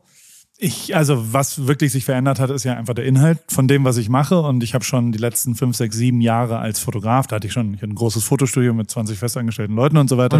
Da habe ich immer sehr genau auf Persönlichkeit, Bauchgefühl und eher persönliche Geschichte auch. Also ich habe schon echt drauf geschaut, ob die mal ein, zwei Knicke auch in der Laufbahn haben und eben nicht die perfekte Praktika-Studiumsablauf, sondern auch mal irgendwas selbst machen mussten. Und deswegen, also damit hast du auch total recht mit diesem sich selbst was erarbeiten, selbst irgendwo hingegangen sein und so weiter. Da habe ich viel mehr drauf geguckt und war immer also bei mir haben sich ja wirklich einfach sehr viele Leute beworben mit Fotos, also Mhm. mit Portfolios. Und ähm, ich habe relativ früh klar gemerkt und gelernt, schon im Bewerbungsgespräch zu sagen, es ist scheißegal, wie gut oder schlecht du fotografierst. Mhm. Also es ist völlig irrelevant, deine fotografische Qualität für das, was wir hier erstmal machen Mhm. müssen. So in einem halben Jahr kann das relevant werden, wenn du aus Praktikant vielleicht Assistent wirst, dann wird es drumherum. Ich bin aber auch nie der krasse Teamplayer gewesen. Also so, ich war schon echt immer besser, wenn ich allein entscheiden konnte. Deswegen, also es gibt ja viele Fotografen, die so im Team arbeiten und äh, irgendwie auch gemeinsame Meinungen irgendwie gelten lassen. Ja, Bei mir war ja. schon eher eine Diktatur am Set. Echt und jetzt? ich, ja, ja, voll. Und ich habe ich hab gesagt, was ich will. Es war schon schwierig genug. Also bei Fotojobs sind ja schon Werbeagentur, Kunde, vielleicht auch noch ein Fußballspieler und ich. Das sind schon vier Meinungen. Ist schon katastrophal, da einen gemeinsamen Nenner zu finden, der vielleicht noch ein bisschen Qualität übrig lässt. Ja. Ähm, das ist schon schwer genug, wenn jetzt dann auch noch irgendwie ein paar Ideen von den Praktikanten reinkommen. Unmöglich gewesen. Also so, da hätte ich vielleicht auch anders machen müssen in der Retrospektive, weil ich, das ist eine meiner größten Schwächen, ähm, im, im Team wirklich auf Augenhöhe zu machen. Ich habe auch mindestens fünf GmbHs gegründet und Firmen gegründet mit anderen Gründern zusammen und spätestens ein Jahr später die immer aufgelöst, weil es nicht funktioniert, weil ich nicht wirklich auf Augenhöhe, ähm, also so funktioniere ich nicht. Ich krieg das nicht hin. Ich bin da einfach nicht gut drin. Dementsprechend, das habe ich für mich gelernt. Also ich meine, ich habe ja sowieso das, das, was man je älter man wird und äh, je erfolgreicher man auch wird, das hängt bei mir zumindest hauptsächlich damit zusammen, ähm, dass ich gelernt habe, was ich nicht kann. Was wirklich 98 Prozent aller Sachen sind. Wichtig. Das ist das Und Wichtigste, finde ich, Klarer wissen, eben nicht kann. mehr irgendwas zu versuchen, was man überhaupt gar nicht kann. Und ich Ja. bin tatsächlich einfach nicht gut im langfristig im Team mit gemeinsamen Meinungen was Kreatives zu planen Mhm. und bin aber ganz okay in, ich mache jetzt in der nächsten Stunde XY. Mhm. So, und das mache ich so, wie ich es gut finde. Aber irgendwie, irgendwie, also wir als Team haben jetzt schon gut funktioniert letzten Ja. fünf Wochen. Du warst auch immer pünktlich und wir konnten uns schon immer auf Aber auch einen doch- Standard ah, einigen. aber da würde ich, aber wir sind ja kein Team. ja, wir das machen ja stimmt. nicht zu dritt eine Morningshow. Also das muss man ja schon so sagen, dass, dass ich finde schon, dass Rolf der, der Geschäftsführer der Morning Show ist, So. wenn man das so sagen würde. Aber keine CEO. Diktatur. Nee, das mache ich nicht. Das mach ich Aber eine Monarchie? Ja, also man muss halt. Man muss Nein, halt also natürlich kann ja. man mitreden, Ja. aber es ist schon so, dass du die komplette Verantwortung Ja, trägst. natürlich. Also, oder ich sag's mal andersrum. Es ist unbestritten und ich fange mal bei mir an. Mhm. Ähm, wenn ich jetzt die nächste Morning Show nicht mitmache, Mhm. dann hat es keinen Einfluss auf die Qualität der Morning Show. Es Mhm. ist total egal. Es ist vielleicht ein bisschen lustiger, vielleicht freuen sich ein paar Leute, es ist aber tatsächlich einfach egal. Mhm. Und das muss man fairerweise für die nächsten drei Monate auch sagen. Es ist total egal für Big FM, ob ich da jetzt dabei bin oder nicht, was für mich wichtig ist. Also es ist für mich auch tatsächlich eine große Qualität, dass das egal ist, ähm, weil ich nicht das Gefühl habe, irgendwie ausgenommen zu werden oder sowas, weil ich ja tatsächlich einfach null Euro dafür kriege und das für mich aus, ich, ich mache es ja aus anderen Antrieben, Ja. warum ich das mache und ähm, äh, das, das, unter anderem, also da können wir ja mal hinkommen, das ist, also genau deswegen mache ich's, damit ich rausfinde, vielleicht ist es was Interessantes für mich. Gleichzeitig mache ich es auch, ähm, um was Neues zu lernen. Und ich will für mich, und so war ich schon immer, ich habe euch das vorhin auch erzählt, weißt du, also so als ich bei Porsche unterschrieben habe und mich mit denen zusammengesetzt habe, habe ich davor nochmal zwei Wochenenden Formel 1 gemacht. Und auch das habe ich umsonst gemacht. Ich habe Toto und Bradley angerufen und habe gesagt, kann ich nochmal zwei Wochenenden bei euch den Job des Head of Content, was auch immer machen?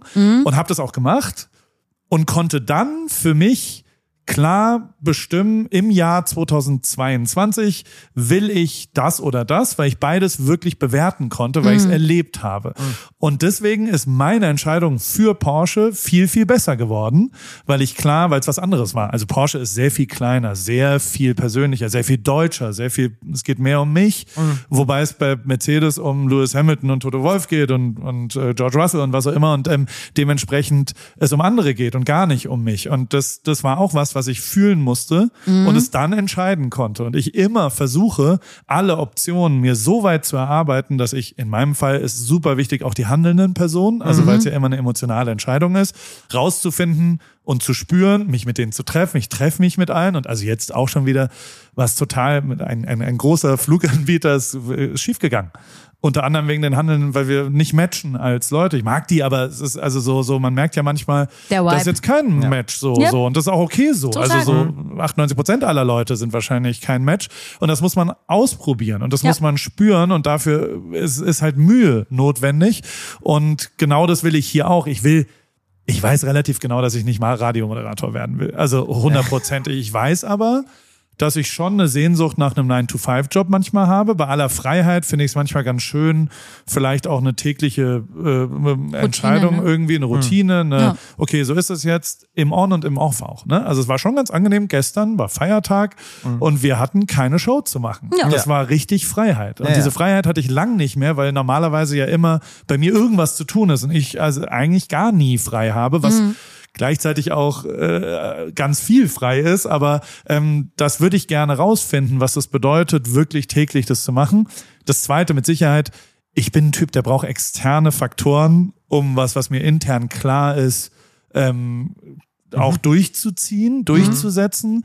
Ist im Kleinen so, also ich laufe einen Marathon nicht einfach nur für mich, sondern ich muss dann, öffi- also ich muss das alles öffentlich machen und dann habe ich Druck. dadurch einen Druck und auch einen Ja. Antrieb. Ich Ja. ziehe da tatsächlich gerne äh, Energie draus. Ich habe Ja. auch, also unter anderem, ich habe mein Fotostudio und meine vielleicht sogar klassische Werbekarriere erst beenden können, als ich hierher gezogen bin. Also ich brauchte den externen Faktor des Mhm. Umzuges als Begründung, dass ich jetzt was aufhöre und Ja. dass ich was, ich hätte es nicht aus, das ist gut für mich hinbekommen. Ich habe, ey, Beginn von Covid habe ich angefangen, mich um meinen Körper zu kümmern. Ne? Habe seitdem 40 Kilo abgenommen und laufe jetzt Marathon. Das war und also bin der glücklichste Mensch der Welt in einer so glücklichen familiären Situation, wie wir seit 18 Jahren nicht waren. Ähm, was ausschließlich daran liegt, dass wir viel Zeit hier verbracht haben. Was ich aber nicht hinbekomme, ist, obwohl mir das klar ist, dass selbst Märchen, also ich bin da zu kurzfristig, dafür kann ich auch zu schlecht, da bin ich Ja. echt FOMO-mäßig und will so, wenn mir jetzt jemand anbietet, hey, willst du nicht übermorgen nach Tokio fliegen, das ist so ein cooler, und dann sage ich, ja geil, sofort, mega Bock. Und das ist eben auch was, was jetzt da ist. Ich habe für die nächsten drei Monate, wisst ihr, was ich alles abgesagt habe an Jobs, Super geil. weil ich, und ich finde das total geil, weil ich immer sage, nein, ich mache Radio. Die Ja, nächsten geil. drei Monate So mache ich Radio. So geil. Und ich bin glücklicher damit. Das ist Geil. durchaus auch was, was da äh, sonst so da ist. Und, und das ist halt auch was, ähm, ich Und also gestern mit Linus habe ich da ewig drüber diskutiert, weil der, der hat dann irgendwann gesagt, na ja, aber du könntest ja jetzt auch das, was du, also ich zitiere ihn jetzt, ähm, wa- was, äh, was jetzt angeberisch ist, aber äh, ich wohne ja in Amerika, da kann man sowas vielleicht auch mal sagen. Für Linus, ähm, der hat gesagt, du bist für mich der relevanteste deutsche Fotograf gewesen vor fünf Jahren. So in Popkultur, Deutschland, was auch immer, Sport und all sowas. So. Ähm, du hättest es international werden können.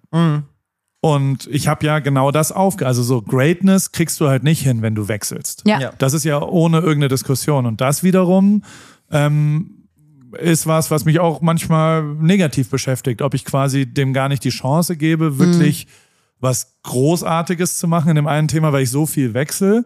Gleichzeitig ist es schon was, ich bin saustolz drauf, dass es jetzt um mich geht. Und ich bin saustolz drauf, dass ich selbst entscheiden kann, was passiert und dass ey, immer weniger Leute mich fragen, was macht ein Joko eigentlich? Was macht ein Lewis Hamilton? Wie ist denn der so persönlich? Was ist ein Materia so für ein Typ? Sondern tatsächlich sagen, ganz cool, dass du den Marathon gelaufen bist. Und Ja. das ist für mich und mein Seelenwohl tatsächlich eine geile Entscheidung gewesen, die ich bauchgefühlmäßig dahin gebracht habe, aber auch nur durch solche Sachen wie das hier, ne? Also Ja. so, das ist ja was und und und das ist dann der vierte Grund. Ähm, ich finde es zu einfach ähm, äh, zu canceln. Ich bin schon immer jemand gewesen und es war früher so, guck mal, da kommt ein Orthopäde aus Berlin, der mit dem Fahrrad hier runtergefahren ist. Passiert auch jeden Tag. Hallo, Oskar. Hallo. Wir nehmen gerade Podcast auf. Setz dich entweder rein und hör zu oder sag Hallo. Hallo Oskar. Hi, Oskar. Hi Oskar. Ähm, und ich habe äh, schon früh in der Musik, und ich zitiere da immer wieder DJ Tomek, und der war so, den, dürf, den darf man nicht, was auch immer, und das ist schlimm und was auch immer.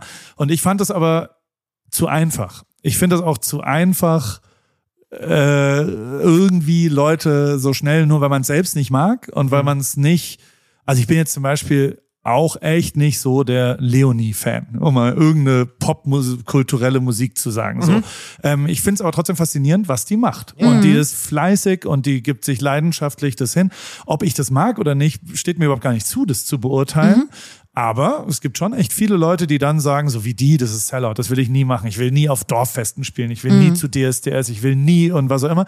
Das war mir immer zu einfach, so dahin zu gehen. Und deswegen finde ich es auch zu einfach, ähm, zum Beispiel zu sagen, natürlich machen wir bei, bei unserer Morning Show teilweise Sellout-Kram, der einfach, also so Natürlich. die Musik wiederholt sich, jede Stunde kommt der, der gleiche Song. Ja. Wir müssen versuchen in nicht zwei jede Minuten, Stunde, aber ja, ja. aber also es ist ja eben nicht das, was wir drei völlig frei entscheiden würden. Aber genau Ey. das finde ich faszinierend, das zu lernen. Mhm. Wie viel Rolle spielt externe Meinung, interne Meinung? Wie viel Rolle spielt ähm, auch, ja, also so, wa- warum entsteht sowas, wie es dann entsteht? Und das ist für mich ein großer Antrieb, der, ähm, also ich habe sehr viel gelernt in den letzten fünf Wochen. Ich habe auch sehr viel moderativ gelernt in den letzten fünf Wochen. Ich habe gestern ähm, ja auch zwei, drei Sachen hingekriegt, die ich so nicht vor einem Monat hingekriegt habe. Halt irgendwie, also wir haben gestern über LA geredet in dem Drei-Minuten-Break und dann hat Rolf äh, ja gesagt, so, hey, mach du doch mal hier den LA-Reporter und so. Und dann habe ich über Taylor Swift geredet, die was auch immer. Und eigentlich hatte ich eine charmante Pointe, die ich auch bei mir im Newsletter bei Post von Paul gemacht hatte, dass Usher total pisst sein muss, weil Usher ja die Halbzeitshow angekündigt hat an dem Tag, an dem Taylor Swift zum ersten Mal da war und der eigentlich Ui. einen riesen Hype haben wollte und ähm, sich aber gar niemand für Usher interessiert, sondern alle nur wissen wollen, wie Taylor Swift in die Loge gekommen ist und so weiter.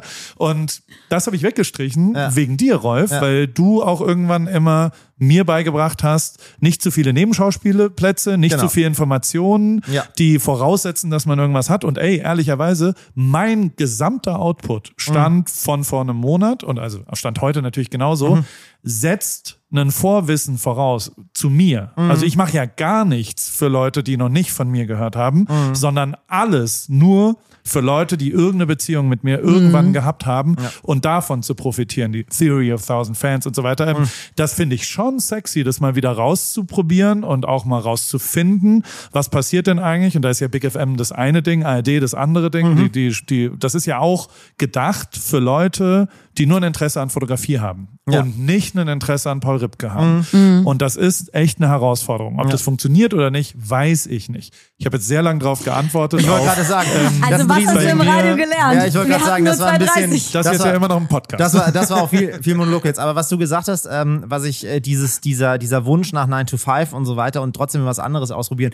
Ich glaube übrigens, wenn ich mich da reflektiere, ähm, das sind meine Bindungsängste, warum ich mich nicht immer auf eine Sache konzentriert habe, weil ich sage, dass innerhalb des Radios gibt es so viele Sachen, die man machen kann. Als ich mit meinem Volo zum Beispiel fertig war, hatte ich die Möglichkeit, zum Öffentlich-Rechtlichen zu gehen. Und wenn ich das gemacht hätte, hätte ich den entspanntesten Job meines Lebens gehabt und wäre wahrscheinlich heute noch da. Weil da fliegst du eigentlich nicht raus, außer du kackst irgendjemandem auf den Tisch so. Aber ich fand es viel interessanter, ähm, äh, zu Big FM zu gehen, zu dem Studio nach Saarbrücken, weil zu dem damaligen Zeitpunkt war das, war das Brachland so.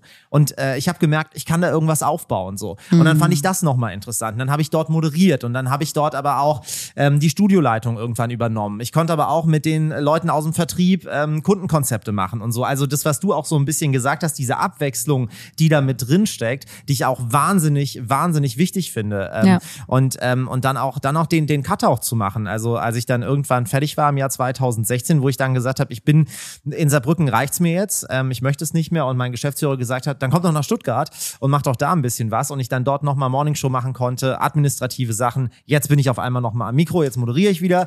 Ähm, also dieses, dieses, äh, die, ich sag mal, die, das, was man da alles machen kann, dieses, äh, diese Abwechslung, die da vorherrscht, das liebe ich halt total auch an dem Job, weil ich könnte mir, glaube ich, nicht vorstellen, ähm, dass auch so ein bisschen, was du gesagt hast, ähm, nur für einen Arbeitgeber immer die gleiche Nummer zu machen, weil da würde ich irgendwie wahnsinnig werden. Ich habe auch ein bisschen Angst, weil ich habe Moderieren jetzt nur bei Big gelernt. Und ich habe es nicht gelernt. Wir machen ja wirklich, ich werde so oft gefragt, wir machen ja alles aus dem Moment heraus. Das kannst du jetzt bezeugen. Ja. Wir haben da keine Blätter, die uns morgens aus der Redaktion in die Hand gedrückt werden, die dann einen Gag aufschreiben oder Nee. die ähm, uns einen Dialog da aufschreiben um drei, wie bei vielen anderen Sendern. Wollten sie immer. Wollten sie, aber das ist ja nicht die Charme, die Sexiness von Big, Ja. sondern hier ist ja die Herausforderung, in dem Moment, im richtigen Moment zu performen, kreativ zu sein, lustig zu sein. Und ich weiß nicht, ob ich woanders, wenn ich das nicht darf, das kann. Aber das geht schon. Also, also ich kenne ja viele, die so Privatradio gelernt haben und dann nach Freischnauze moderiert haben ähm, und die dann zum Öfi gekommen sind. Das geht schon. Ja. Ähm, man muss sich dann halt daran gewöhnen, dass man halt nicht mehr die kreative Freiheit hat. So, weil irgendwann, da sind halt die Moderationen, das hat, das hat was mit, mit redaktionellem ähm, Aufpassen zu tun. Das heißt also, der Öffentlich-Rechtliche hat ja einen gewissen Anspruch an seine Inhalte und sagt, da darf ja um Gottes Willen jetzt nichts rausgehen, was jetzt nicht irgendwie äh, der Wahrheit entspricht. Also was, was Ja. wir zum Beispiel machen, morgens zu sagen, ähm, was weiß ich, irgendeinen Fakt äh, hinzustellen, zu sagen, ach, ich glaube, das ist so und so, das darf es beim Öffentlich-Rechtlichen ja gar nicht geben. Deshalb sind die Texte auch alle abgenommen. Ja, aber außerhalb im Podcast, wo kannst du denn sonst so eine kreative Freiheit haben? Weil zum Beispiel, ich interessiere mich auch fürs Fernsehen, aber viele Fernsehmoderatorinnen sagen mir auch, du musst schon wissen, Christina, so wie du gerade arbeitest, Noch arbeitest hektischer. du hier nicht. Er ist noch hektischer, weil du ja nicht nur Audio hast, du hast ja auch noch Video. Das heißt also, der Schnitt muss dann noch stimmen und so weiter und so fort. Es gibt eine gewisse Dramaturgie. Also ähm, hier, unsere ehemalige Kollegin, die bei dir auch im Podcast war, ähm, Lola, die hat auch, als sie dann zum Fernsehen gekommen ist, dachte sie so, alter Vater, Mhm. du, da lernst du aber wirklich die Moderation wirklich auswendig, weil Ja. da ist ein Team von 24 Leuten, das muss ja alles stimmen. So, du kannst nicht einfach irgendwas Mhm. Spontanes machen, sonst ist der Kameramann gar nicht ready für dich. So. Ja, und was auch voll oft das Problem ist, wenn du jetzt eine Sendung moderierst, wie im RTL, sag mal, exklusiv oder so, das sind ja ganz oft einfach Dinge, die du abliest. Das hat Mhm. Ja. ja nichts mehr mit deinem Herzen, mit deiner Seele zu tun. Ich erzähle ja auch manchmal random Shit in der Morning Show, der mir gestern passiert ist, weil ich die verpeilteste Sau Ja. überhaupt bin.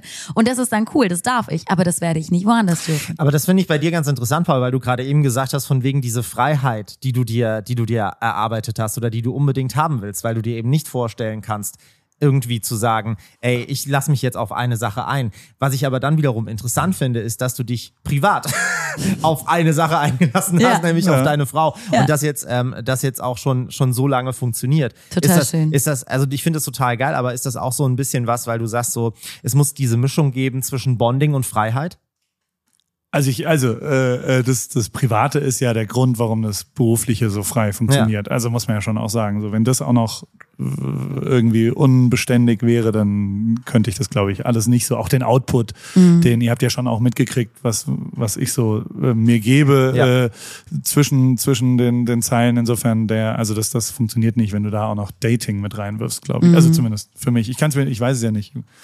War noch nie auf Tinder, ich habe die App noch nie benutzt. Also ich, ich kenne das ja nicht, ich bin seit 18 Jahren verheiratet. Deswegen. Ist auch gut so. Ähm, Der, äh, ich, also ich glaube, dass aber trotzdem natürlich genau deswegen so gerade so ein, also natürlich will man immer das, was man nicht hat, irgendwie. Ähm, zumindest beruflich bei mir so. Und äh, da, da ist es schon so, dass ich äh, das immer mal wieder challengen will. Und das ist einer der, wie gesagt, also ich wiederhole mich jetzt ein bisschen, aber das ist ja auch der Grund ist, warum ich sowas auch mal rausfinden will, um vielleicht auch wieder demütiger, also ich muss schon auch mich mir, also Demut kann man schon erlernen, glaube ich. Jeden Also so, Fall, das ist was, wo ich, so mein Hauptziel eigentlich nie, also demütig will ich immer bleiben, weil ich wirklich überproportional Glück hatte und das nichts mit meinem Können zu tun hat, wo ich hier so bin. Und dementsprechend ich aber ein paar Leute kennengelernt habe, ähm, die ich abgrundtief verachtet habe, die irgendwann der Meinung waren, dass sie das, was passiert ist, verdient haben. Und ähm, dementsprechend möchte ich für mich das wäre das Ende von mir selber, glaube ich, wenn ich wirklich glauben würde, naja, ich habe genau das, das, das, das gemacht und jetzt lebe ich halt in LA und habe halt hier ein Büro. Das stimmt einfach nicht. Es war Zufall, Glück und ein bisschen Esprit, aber maximal acht Prozent wirklich können und der Rest war wirklich einfach nur Zufall und Glück. Und natürlich kann man dem eine höhere Chance geben. Und auch das ist, also übrigens, das ist auch bei Big FM gar nicht so, ähm, also man weiß ja nie, ever, wer über berufliche ähm, Veränderungen, vielleicht auch Jobs, Auftragsvergaben entscheidet. Das ist in meinen Augen, mein, also erfolgreich zu sein, hat so viel von Zufall, äh, also Ja. unfassbar, Ja. in meinem Leben zumindest. Ähm, wo ich schon immer ganz gut war, war, ähm, dass ich so intuitiv, dadurch, dass ich so viel gemacht habe, auch unterschiedliche Chancen hatte, also dem, dem Zufall eine Chance gegeben habe. Und manchmal sind Sachen überraschend. Also ich, ich kann jetzt mal eine Anekdote vom Wochenende. Da war ein Porsche-Vorstand, ähm, der gesagt hat, ja, ich höre jeden Morgen Big FM. Ich wach mit dir auf. Und da kann man jetzt von halten, was man will. Ähm, ich glaube, das ist nicht derjenige oder diejenige, die für mich zuständig ist oder Trotzdem. irgendwas mit meiner Entscheidung. Aber da hat der Zufall wieder irgendein kleines Rädchen bekommen. Und wer weiß denn, ob nicht irgendwann mal irgendwo. Und das kann ich dir in, mein, in meinem Leben 500 Mal schon erzählen. Also wie viel, wie wichtig Materia für mich für die Fußballer war. Weil jeder Fußballer FIFA äh, verstrahlt damals, nee, ich glaube Lila, ich weiß nicht, irgendein Song war da drauf. Und dadurch hatte ich irgendeine Art von Intro mit den Leuten. Und das wiederum ähm, hat dann eine Rolle gespielt, die im Nachhinein total simpel ist und erklärbar ist, dass irgendjemand irgendwo einen Herr Kante auf dem Zettel hatte, dran geglaubt hat. Kinder von Geschäftsführern äh, sind 40 Prozent meiner Karriere tatsächlich gewesen, die mich cool fanden und dann ihren Eltern gesagt haben, den finde ich cool und dadurch die, okay, wenn meine Kinder das cool finden, dann muss das ja irgendwie cool sein, ist nicht planbar, ist unmöglich, wirklich machbar, ist aber für mein Leben total relevant gewesen und das ist, das war schon ungewöhnlich, weil retrospektiv, also als 20-Jähriger dachte ich, für Fotografie ist die Qualität der Fotos relevant, das, die Mappe, die, die Arbeit. Ist es nicht. Aber ganz kurz. Es war bei dir nicht nur Glück, sondern du hast ein paar Sachen gesagt, während die Musik bei uns lief. Wir haben uns ja ein bisschen deeper unterhalten, wir drei, die sehr wichtig waren, für mich zumindest.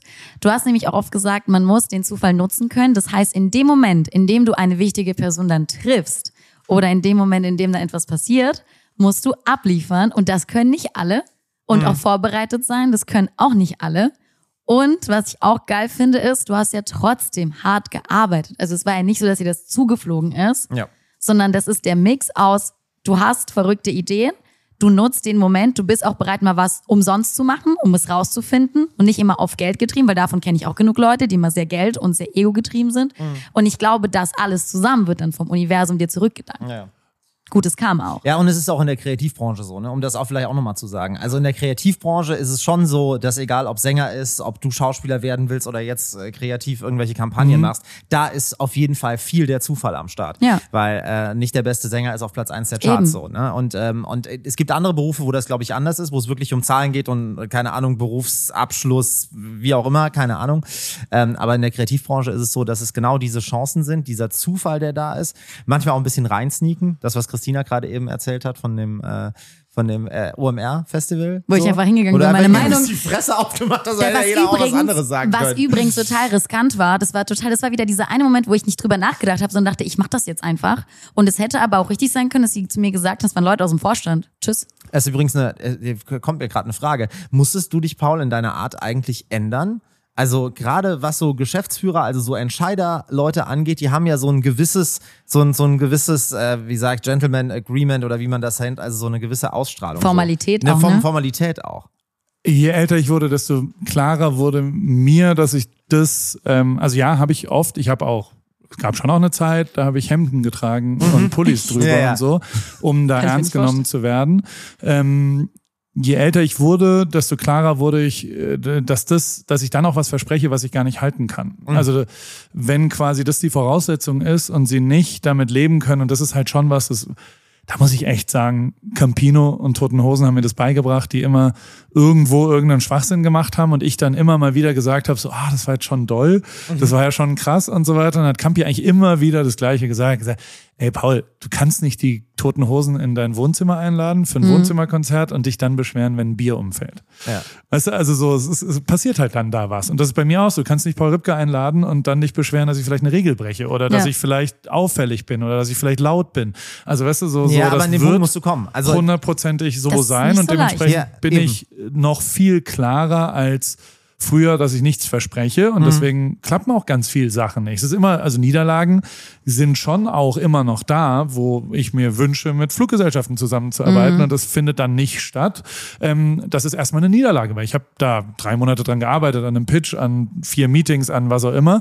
Ähm, aber trotzdem ähm, muss man da dann auch das Rückgrat haben zu sagen, ja, aber das hat auch wirklich nicht gepasst. Also es ist überhaupt gar nicht so, dass man das nicht verstehen könnte, sondern es gibt ganz, ganz, ganz viele Leute, wo ich überhaupt gar nicht weiterhelfen kann und auch nicht wirklich ähm, ähm, der, der richtige Mensch dafür bin. Und dann kommt ja auch so ein, also ich, ich habe schon auch, also ich finde das Erfüllendste an meinem Beruf, und das, da kommen wir jetzt zur Ausgangsfrage wieder, ähm, wenn tatsächlich das relevant ist, dass ich dabei bin. So, und das, das ist, also bei Christina ist es ja schon so, dass die Morning Show nicht so gut wäre, wenn sie nicht dabei wäre. Ja. Ich hoffe doch. Ähm, Sag noch mal ja, Rolf. Sag noch mal ja. ja, Christina, es ist so. Dankeschön, ich brauche das. Das ist meine, mein Nährboden. Und ähm, das ist wichtig und das ist gut. Und das ist, glaube ich, das ist mein Hauptantrieb. Und da gibt's natürlich schon diverse und, und ähm, Sachen, wo ich eben auch deutlich weggegangen bin von Jobsituationen, weil ich nicht mehr das Gefühl hatte, dass ich da wirklich was zu beitragen kann. Und das ist, weil ich das Gefühl hatte, jemand anders macht es besser. Und dementsprechend, ähm, da, da muss man dann auch äh, laut genug sein ähm, und, und, und mutig genug sein oder couragiert genug sein. Am Ende ist ja alles Courage. Also immer wieder ist das eine Wort, was mich umtreibt, ist Courage. Was ja bedeutet, Ja. dass man irgendwie mit Verantwortung und, und Ja. Mut, äh, aber auch Fleiß, äh, was angeht und so weiter. Übrigens von Jeremy Fragrance, der in irgendeinem Podcast das ist total geil, aber der macht couragiert Parfum. Das ist Ja. die, der Blueprint von couragiert. So, Ja, aber- da, aber mal, du kannst aber- ihm nicht, aber da aber brauchen du- wir jetzt nicht. Äh, Nein, Ja, also, also- also, du kannst nicht ja. vergleichen. So, du, ich, ich hoffe nicht, dass du dich mit Jeremy Fragrance einfach vergleichst, weil, also ich finde das, äh, die, diesen Kult, den er um seine Person schafft, der ja so einfach nur anti ist, der, der, der macht ja alles, um aufzufallen. Der Mhm. setzt sich zum OMR und erzählt einen Schwachsinn, also wirklich schrecklich, Mhm. und einfach nur um aufzufallen, um seine Marke bekannter zu machen. So, aber an dem Punkt bist du ja Gott sei Dank nicht, Paul. Ich glaube, der ist Dank. aber auch einfach so. ich glaube, der ist so. Ich glaube, ich der Olli ist Pocher so. ist auch so, der ja der zweite Mensch ist, den ich wirklich verachte. Den magst du nicht, ne? Ja. Also Aber- so, ich finde einfach den Output, den der Ja. macht, das Schlimmste. Der ist nur, das lästert nur. Das Total. Immer gegen andere Leute, immer über andere lustig machen. Das Ja, ist karmamäßig so schlimm. Ich mag diese negative Energy auch gar nicht. Ist gar nicht mein Bier. Aber um ganz kurz auf das zurückzukommen, was du gesagt hast. Courage bedeutet ja auch, dass man man selbst ist und so sich steht, auch wenn man erstmal negatives Feedback bekommt. Und ich weiß noch, wir hatten in unserem lustigen Master ein Business Coaching. Da ging es darum, dass du einen guten ersten Eindruck machst. Und dann kam dieser von, von, von, der auch Angela Merkel und so beraten hat zu mir und meinte, Christina, also du bist ja schon auch eine Person, die gerne im Mittelpunkt steht, ist ja auch gut. Aber du musst da ein bisschen aufpassen, weil hier die Locken und das Kleid, also das sendet erstmal äh, falsche Signale. Und dann bist du auch noch lustig oder versuchst das so ein bisschen leicht reinzubringen. Ich weiß nicht, ob das so, ich glaube, da musst du ein bisschen zurückgehen. Und das ist ja aber das, was mir dann im Radio wiederum viel mehr was gebracht hat, wo es dann hieß, sei einfach du selbst, hab nicht Angst aufzufallen, sag deine Meinung, du kannst hier so sein, wie du möchtest. Und das finde ich krass, weil dir wird das ja schon ausgetrieben auch. Auch in der Schule, auch im Schulsystem. Ja, weil es halt andere Arten von Karrieren gibt. Das ist ja genau Eben. der Punkt. Deshalb, wir, wir sind hier ja sowieso privilegierte Schweine, um das Total. mal ganz. Ich muss das Ja, so sagen, ja, wie es ja, ist, ja, ja. weil wir arbeiten hier in so einer Kreativbubble. Äh, wir sitzen jetzt hier gerade äh, in Los Angeles und äh, uns scheint hier die Sonne auf die Nase. So. Also, Und waren heute schon Eisbaden. Und waren heute schon Eisbaden und in einem Jacuzzi. Also das ist ja, Wir, und das ist aber auch das, ich glaube, dass das auch total wichtig ist, was, was Paul gerade eben gesagt hat zum Thema Demut. Mhm. Weil, also das muss man sich immer bewusst sein, weil auch in dieser Medienbranche gibt es genug Leute, also wirklich genug Leute, die einfach so komplett gar nicht mehr irgendwie äh, wissen, was sie an ihrem Leben haben Mhm. und, und alles für selbstverständlich nehmen und auch immer noch mehr und noch mehr. Und die Leute, ich glaube, die Leute, die ich kennengelernt habe, die den, die den Demut haben, und ähm, Paul, ich nehme dich da jetzt mal mit rein, ähm, weil du hast ja auf jeden Fall Demut von dem, äh, von den Sachen, die du halt machst. Ähm, das ist total wichtig, das zu machen. Weil ich glaube auch, äh, das hilft auch bei Weiterentwicklung, weil wenn man Demut nicht hat, ähm, dann entwickelt man sich auch nicht weiter. Ja, und niemand arbeitet gerne mit Ego-Menschen zusammen. Also sorry, wir haben ja auch genug im Big FM-Kosmos gehabt. Auch meine erste Zeit, Grüße gehen raus, ähm, war getrieben von Menschen wie diesen. Und das war schlimm. Das war für mich auch schlimm. Und dann dachte ich auch, so will ich nicht werden. Das ist so richtig Klischee-Kacke. So sexistisch von oben und die ganze Kacke. Deswegen bin ich froh, dass ich Rolf habe, mit dem ich, ähm, er ist ja gay, in einem Bett schlafen kann. auch hier in L.A. Wichtig. Gay in LA. Ja. Gay in LA und ähm, der mich aber jetzt unabhängig davon, dummer Gag, ähm, nie runtergemacht hat, sondern der wirklich prägend für meine Zeit Big FM war, weil zu dem Zeitpunkt wollte ich tatsächlich gehen, weil ich hatte kurz einen Moment, wo ich dachte, das wird für mich nicht funktionieren. Und dann gab es Gott sei Dank einen Wechsel und dann kam Rolf und der hat gesagt, lass sie vier Minuten reden. Lass sie vier Minuten reden, sie fliegt auf die Schnauze, sie kriegt auch ein bisschen Ärger danach im Sinne von, fahr jetzt nicht zehnmal um das gleiche Thema. Aber dann kommt sie irgendwann in ihren eigenen Flow. Und dass jemand da war und das gemacht hat mit mir, das war super wichtig. Ihr habt euch aber ganz schön angemault gestern. Yeah. Ja, ja, bei uns Alter knallt's auch. Schwede. Nein, bei uns Also- knallt's Wir, auch. Als wir sind wie so ein einmal- Ehepaar. Ja, ja, bei uns knallt's auch richtig. Aber das ist auch voll okay. Aber dafür musst du close Ich war sein. kurz, ich war, es war, war schwer zu ertragen für mich, Echt? weil ich, ja, voll. Nein, aber Also wir da sind wurde ja close. richtig, also sobald das Mikro aus war, was ihr euch da um die Ohren geworfen habt. Ja, ja. Aber das ist auch manchmal, Schwede. das ist auch manchmal, weil wir dann, also ich weiß, auf welche Szene du anspielst, aber es war sehr, sehr spät und wir waren auch ein bisschen abgefuckt und dann haben wir uns gegenseitig hochgepeitscht und dann Ja. passiert das halt manchmal so. Aber, Aber das Schöne ist, wir sind ja close genug, um das machen zu können. Das Ja, hätten ja. wir am Anfang ja nie gemacht. Am Anfang waren wir super vorsichtig. Wir mo also Rolf mochte mich auch nicht, als ich kam. Und das ich mochte ihn stimmt nicht. nicht. Du mochtest mich weniger, als ich dich nicht mochte. Und mir wurde nur erzählt, dass du mich nicht magst. Aber ist Ja, egal. wurscht. es war auf jeden Fall sehr chaotisch und irgendwann haben wir zusammen gearbeitet und ich weiß noch, ich bin zu Rolf nach einer Sendung hin, hab gesagt, pass auf, ich glaube, da sind Missverständnisse im Raum. Ich glaube, es gab Menschen, die mir das falsch erzählt haben. Und äh, ich möchte es mit dir klären. Und nach und nach über die letzten zwei Jahre hat sich dann Vertrauen entwickelt, dann hat sich eine Freundschaft entwickelt und dann irgendwann so, dass ich auch gesagt habe, ey, wenn ich irgendwo hingehen sollte, ich glaube, Rolf muss mein Manager werden, weil ich kann mir eine Arbeit ohne nicht vorstellen. Deswegen können wir uns auch so anzicken. Also weißt du, was ich meine? Es ist sehr close. Schlaft ihr wirklich in einem Bett hier? Ja, Ja. wir schlafen in einem Bett. Ja. Und ich habe dir, ich habe euch erzählt, allen da draußen übrigens, auch in der Morning Show, dass Rolf in der ersten Nacht mich Ja, umarmt aber hat. nicht bewusst. Aber ich nicht bewusst. Nicht, nein. Er dachte halt wahrscheinlich, sein Date liegt neben ihm oder wie auch immer. Aber ich bin nachts aufgewacht, erste Nacht in L.A. und deine Schulter war links und du hast mich so ganz herzlich umarmt und ich, und ich habe mich nicht getraut, mich zu bewegen, weil ich dachte, oh Gott. Ne, ich da war der Wunschvater des Gedanken. Und dann steht der Christina Nein. auf. Also, Ich sag, um oh. Gottes Willen, was da denn los? Aber mal ganz kurz, um nochmal zurück zu dir zu kommen, Paul. Gibt es, einen, gibt es einen Menschen in deinem Arbeitsumfeld, bei dem du auch, also mit dem du auch so close bist? Äh, nee, natürlich nicht. Also es ist auch nicht. Also ich finde schon faszinierend zu erleben. Also was ich nie gedacht hätte, ist, dass ihr ernsthaft auch noch jede freie Minute miteinander verbringt. Also dass ihr wirklich tatsächlich einfach nach chillt. fünfmal Morning Show dann noch mittags zum Sport und abends zum, ins Restaurant geht. Das finde ich krass. Ist aber wahrscheinlich auch Voraussetzung, wenn man sonst irgendwann anfangen würde zu lästern und dann Ja. würde man irgendwann, also dann, dann, dann geht da irgendwie, also dadurch, dass es so intensiv ist. Ähm, also was ich nicht habe, weil die zeitliche Intensität nicht da ist, ist, ähm, ist jemand, mit dem ich mich auch so streite. So, so kann ich sagen. Ähm, weil ja auch das nicht so High-Life-mäßig ist, was ich so erlebe. Also ich hatte es, glaube ich, mal mit Materia so. Also da war es auch so, dass auf jeder Reise mindestens einmal es voll ge, ge also da, da waren wir halt auch in einem Bett, in einem Zimmer, in was auch immer. Ähm, aber das habe ich natürlich nicht mehr jetzt, weil ich tatsächlich jetzt mein Team ja eher Und also, das ist schon auch ein Unterschied. Also so, was ich lernen musste, ist jeden wirklich, also Rolf, du bist echt ein langer Umarmer zur Begrüßung. jeden Morgen um 5 Uhr im Industriegebiet in Mannheim. Boah, das ist manchmal echt eine Herausforderung. Und äh, da, Da da habe ich, auch- da hab ich auch echt ein bisschen lang Zähne geputzt davor, damit ich auf keinen Fall irgendwie noch Mundgeruch habe oder so. kein Problem. Ähm, das ist wiederum echt was, was, was in meiner Firma, also da gibt's maximal ein High Five. Okay. Ähm, äh, auch weil ich, und das muss ich schon sagen, ich, ähm, das was, was mich total von Caro unterscheidet. Also Kauer, mit der ich ja wirklich sehr, sehr, sehr viel teile und wir die ganze Zeit betriebswirtschaftliche Entscheidungen eigentlich alle gemeinsam besprechen und so weiter.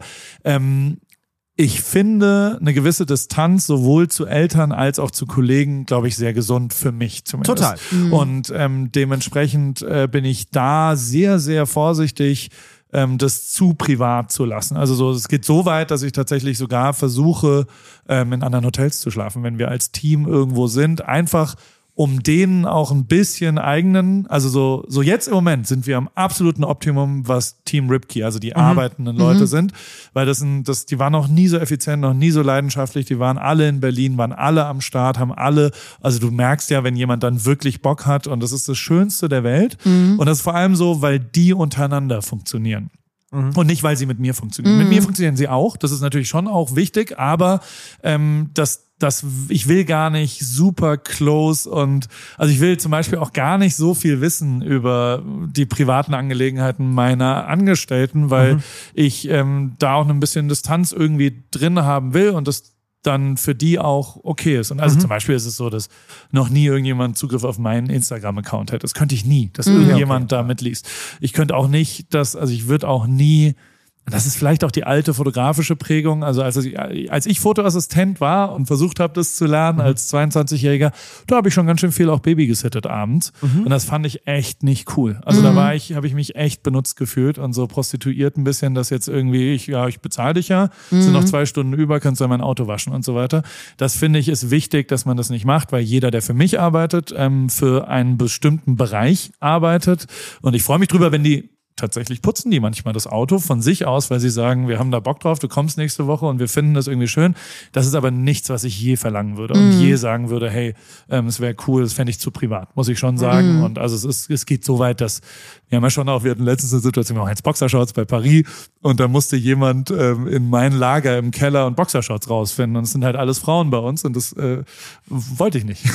Das war mir okay. zu privat, dass die Verstehe. meine Samples, weil also wir brauchen ja dann ein Beispiel von einer Boxershot, die wir mögen und die wir dann äh, losschicken vom Schnitt und was verändern und ähm, das das so äh, das ist äh, aber je älter ich werde, desto besser funktioniert es auch und ähm, dann da ein bisschen Distanz ist zumindest für mich, Ja. glaube ich, ganz ganz gesund. Ich glaube, so führt man auch ein Unternehmen. Nur dadurch, dass wir auf Augenhöhe mehr oder weniger agieren. Also klar bist du Ja. der, der die Verantwortung trägt.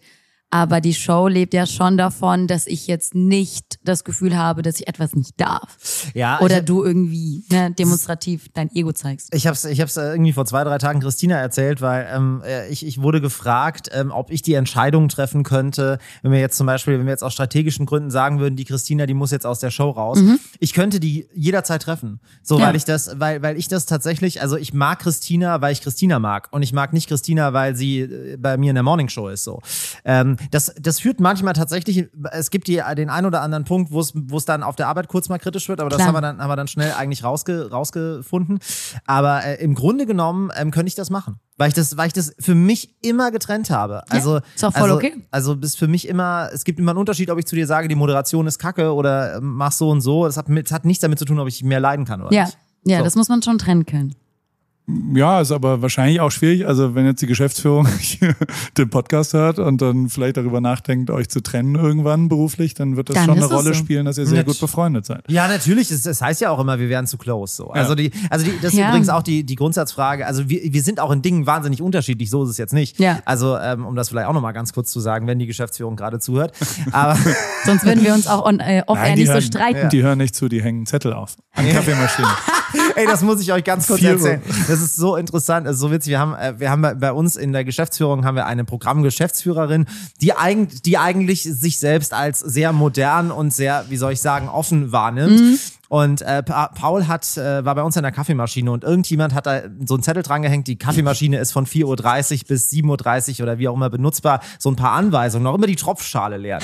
So ein Paul hat Mit Großbuchstaben, mit Großbuchstaben und also deutscher geht's eigentlich. Ausrufezeichen, Unterstrichen, Fett, alles mögliche Ja. so. Und Paul hat genau von dieser Nummer ein Foto gemacht und unsere Programmgeschäftsführerin in der Insta-Story äh, markiert, woraufhin sie Ich habe einfach gesagt, okay, Ed, ja, genau, Geschäftsführerin. Genau. Wobei sie kurz, kurz mal eskaliert ist, so nach dem Motto, Boah, die kannst sauer, du, wie sofort. kannst du mir unterstellen, Dass ich nicht cool bin. Dass, äh, dass ich äh, so, so bürokratisch unlustig bin, dass Ja. ich hier irgendwelche Zettel in der Küche verteile. Das hat sie sehr getriggert. Das hat sie Also Fakt ist, sie, getriggert. sie wird den Zettel nicht aufgehängt haben. Also, nicht. damit kann man ja schon mal. Aber ich habe auch ein bisschen bewusst gestichelt, weil ich auch immer noch sauer bin, muss Mhm. ich auch zugeben, ähm, wenn wir schon beim Thema sind.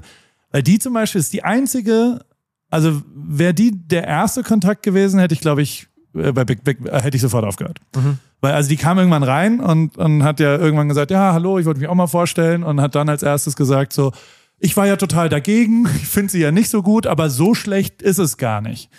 Und da muss ich sagen, ey, Das nach drei Aua. Wochen umsonst jeden Morgen um 5 Uhr dahin gelaufen zu sein, war das echt, da wurde mein, mein Rückgrat ein bisschen unter, unter Probe gestellt. Muss ich einfach genauso sagen und muss sagen so, boah, Alter, dann, da bin ich lieber in Amerika, wo mir jemand erzählt, ich bin der krasseste Radiomoderator, den irgendjemand je gesehen hat. Also hier wird jeden Tag, wird über alles abgefeiert. Ich habe vorhin mir einen Kaffee geholt. Ja. Da habe ich ein Lob für mein Outfit, für meine Augen, für meine Haare und für meine Füße gekriegt. Ich liebe genau so, deswegen US to the A. Ja. Äh, God bless America. Dementsprechend halte ich da halt auch nicht zurück, mal ein bisschen zu sticheln, ähm, Ja. wenn in dem Büro, was ja immerhin auch ein Geschäftsführer verantwortet, Ja. das dann da ist. Und also Fakt ist, ähm, wer die wirklich zu 100 Prozent inhaltlich mit mir verbunden, würde ich sofort aufhören. Also das wäre genau einer der Menschen, mit denen ich eigentlich beruflich nichts mehr zu tun haben will. Mhm. Und ähm, dass es aber nicht so ist, also ich arbeite ja mit euch, ich habe mit der nichts zu tun und ich habe äh, und also Patrick ist ja cool zum Beispiel, mit dem matche ich total Unser und mit dem habe ich ja was zu tun und mit dem rede ich ja irgendwie und der wiederum ist auf Augenhöhe mit mir und das ist eine Grundvoraussetzung, die ich mir wünsche im, im Arbeiten mit mir.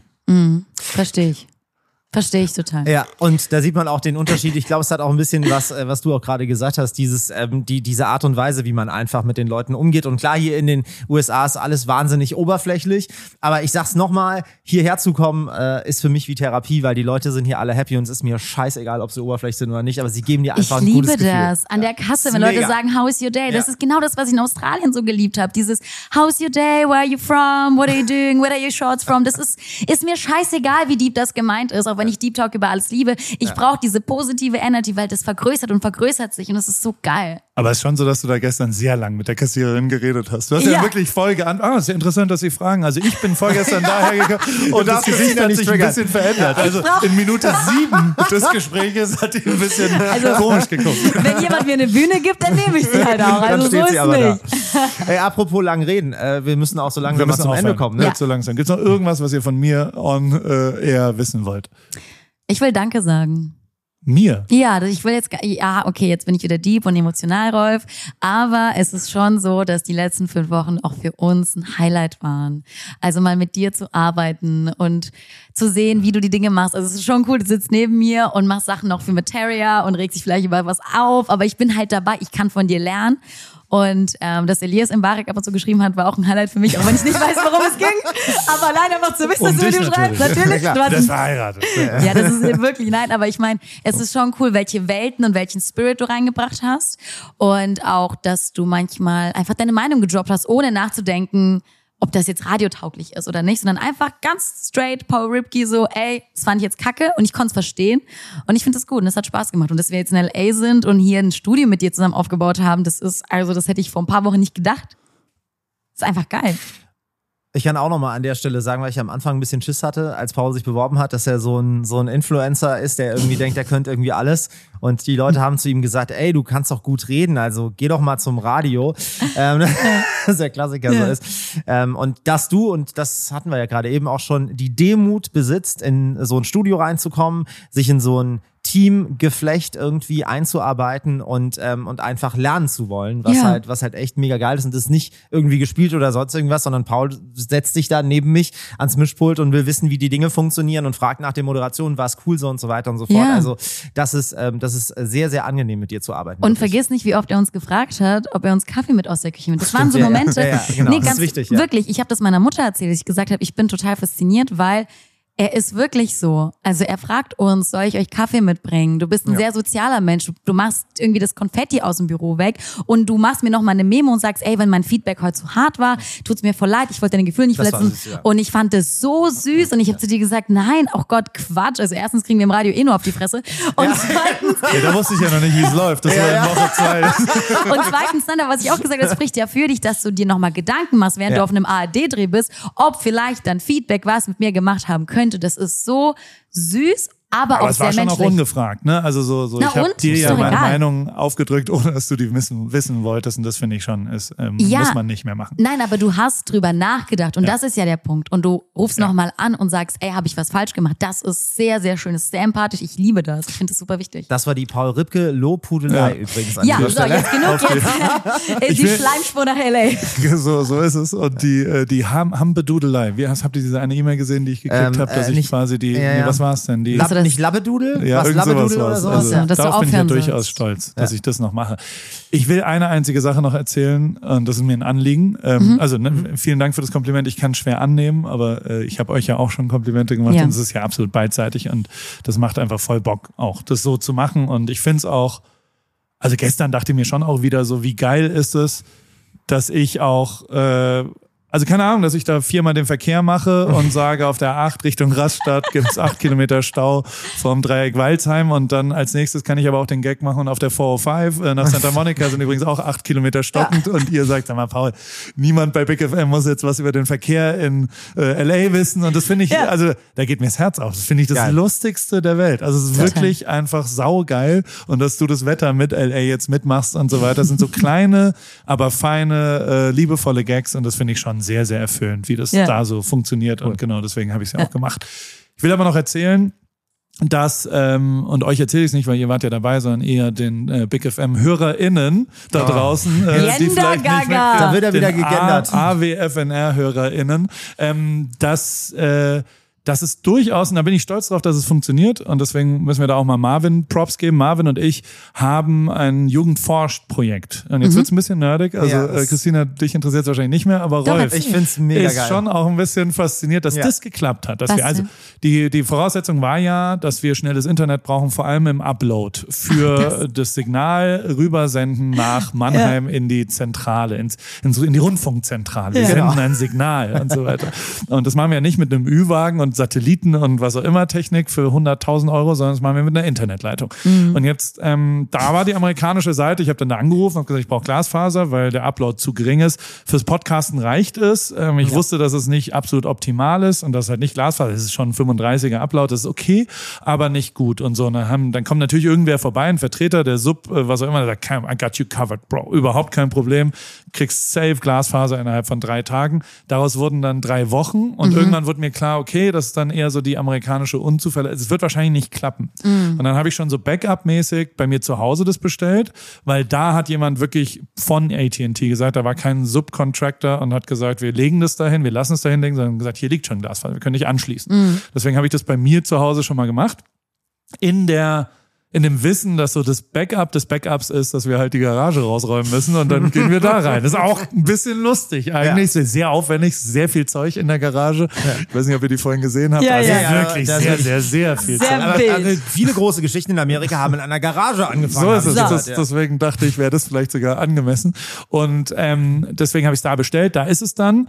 Und irgendwann wurde klar, hier im Büro wird kein Glasfaser, wenn dieses Studio hier benötigt wird, nämlich am 1. Oktober, ähm, sein, sondern ähm, nur das normale Internet. Und dann haben wir den Plan B entwickelt, wo Marvin erst über YouTube-Tutorials rausgefunden hat, dass es Funkverbindungen gibt.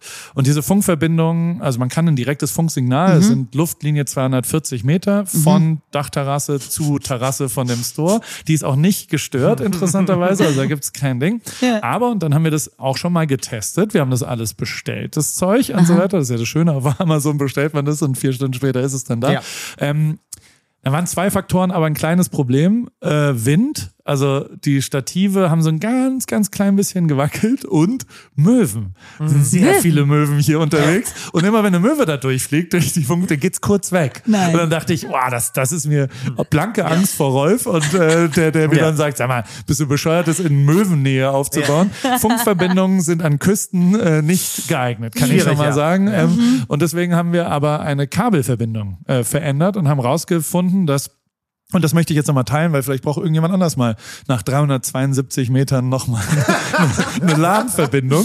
Also wir haben ein, ein Glasfaserkabel, was in den Router geht und Ja. Router und dann sagt man In Router. den oder Router, in den Router. In, in, Router, ja. in, in America sagt man Router. Is it the Ja, router A router. router yeah. 66. okay. That's another router or the, the router. Oh, wer, wer hat denn letztens? Na egal. Ja. Irgendwer hat Avocado bestellt und der, der, der Kellner wusste aber nicht so richtig, was gemeint war. Ja.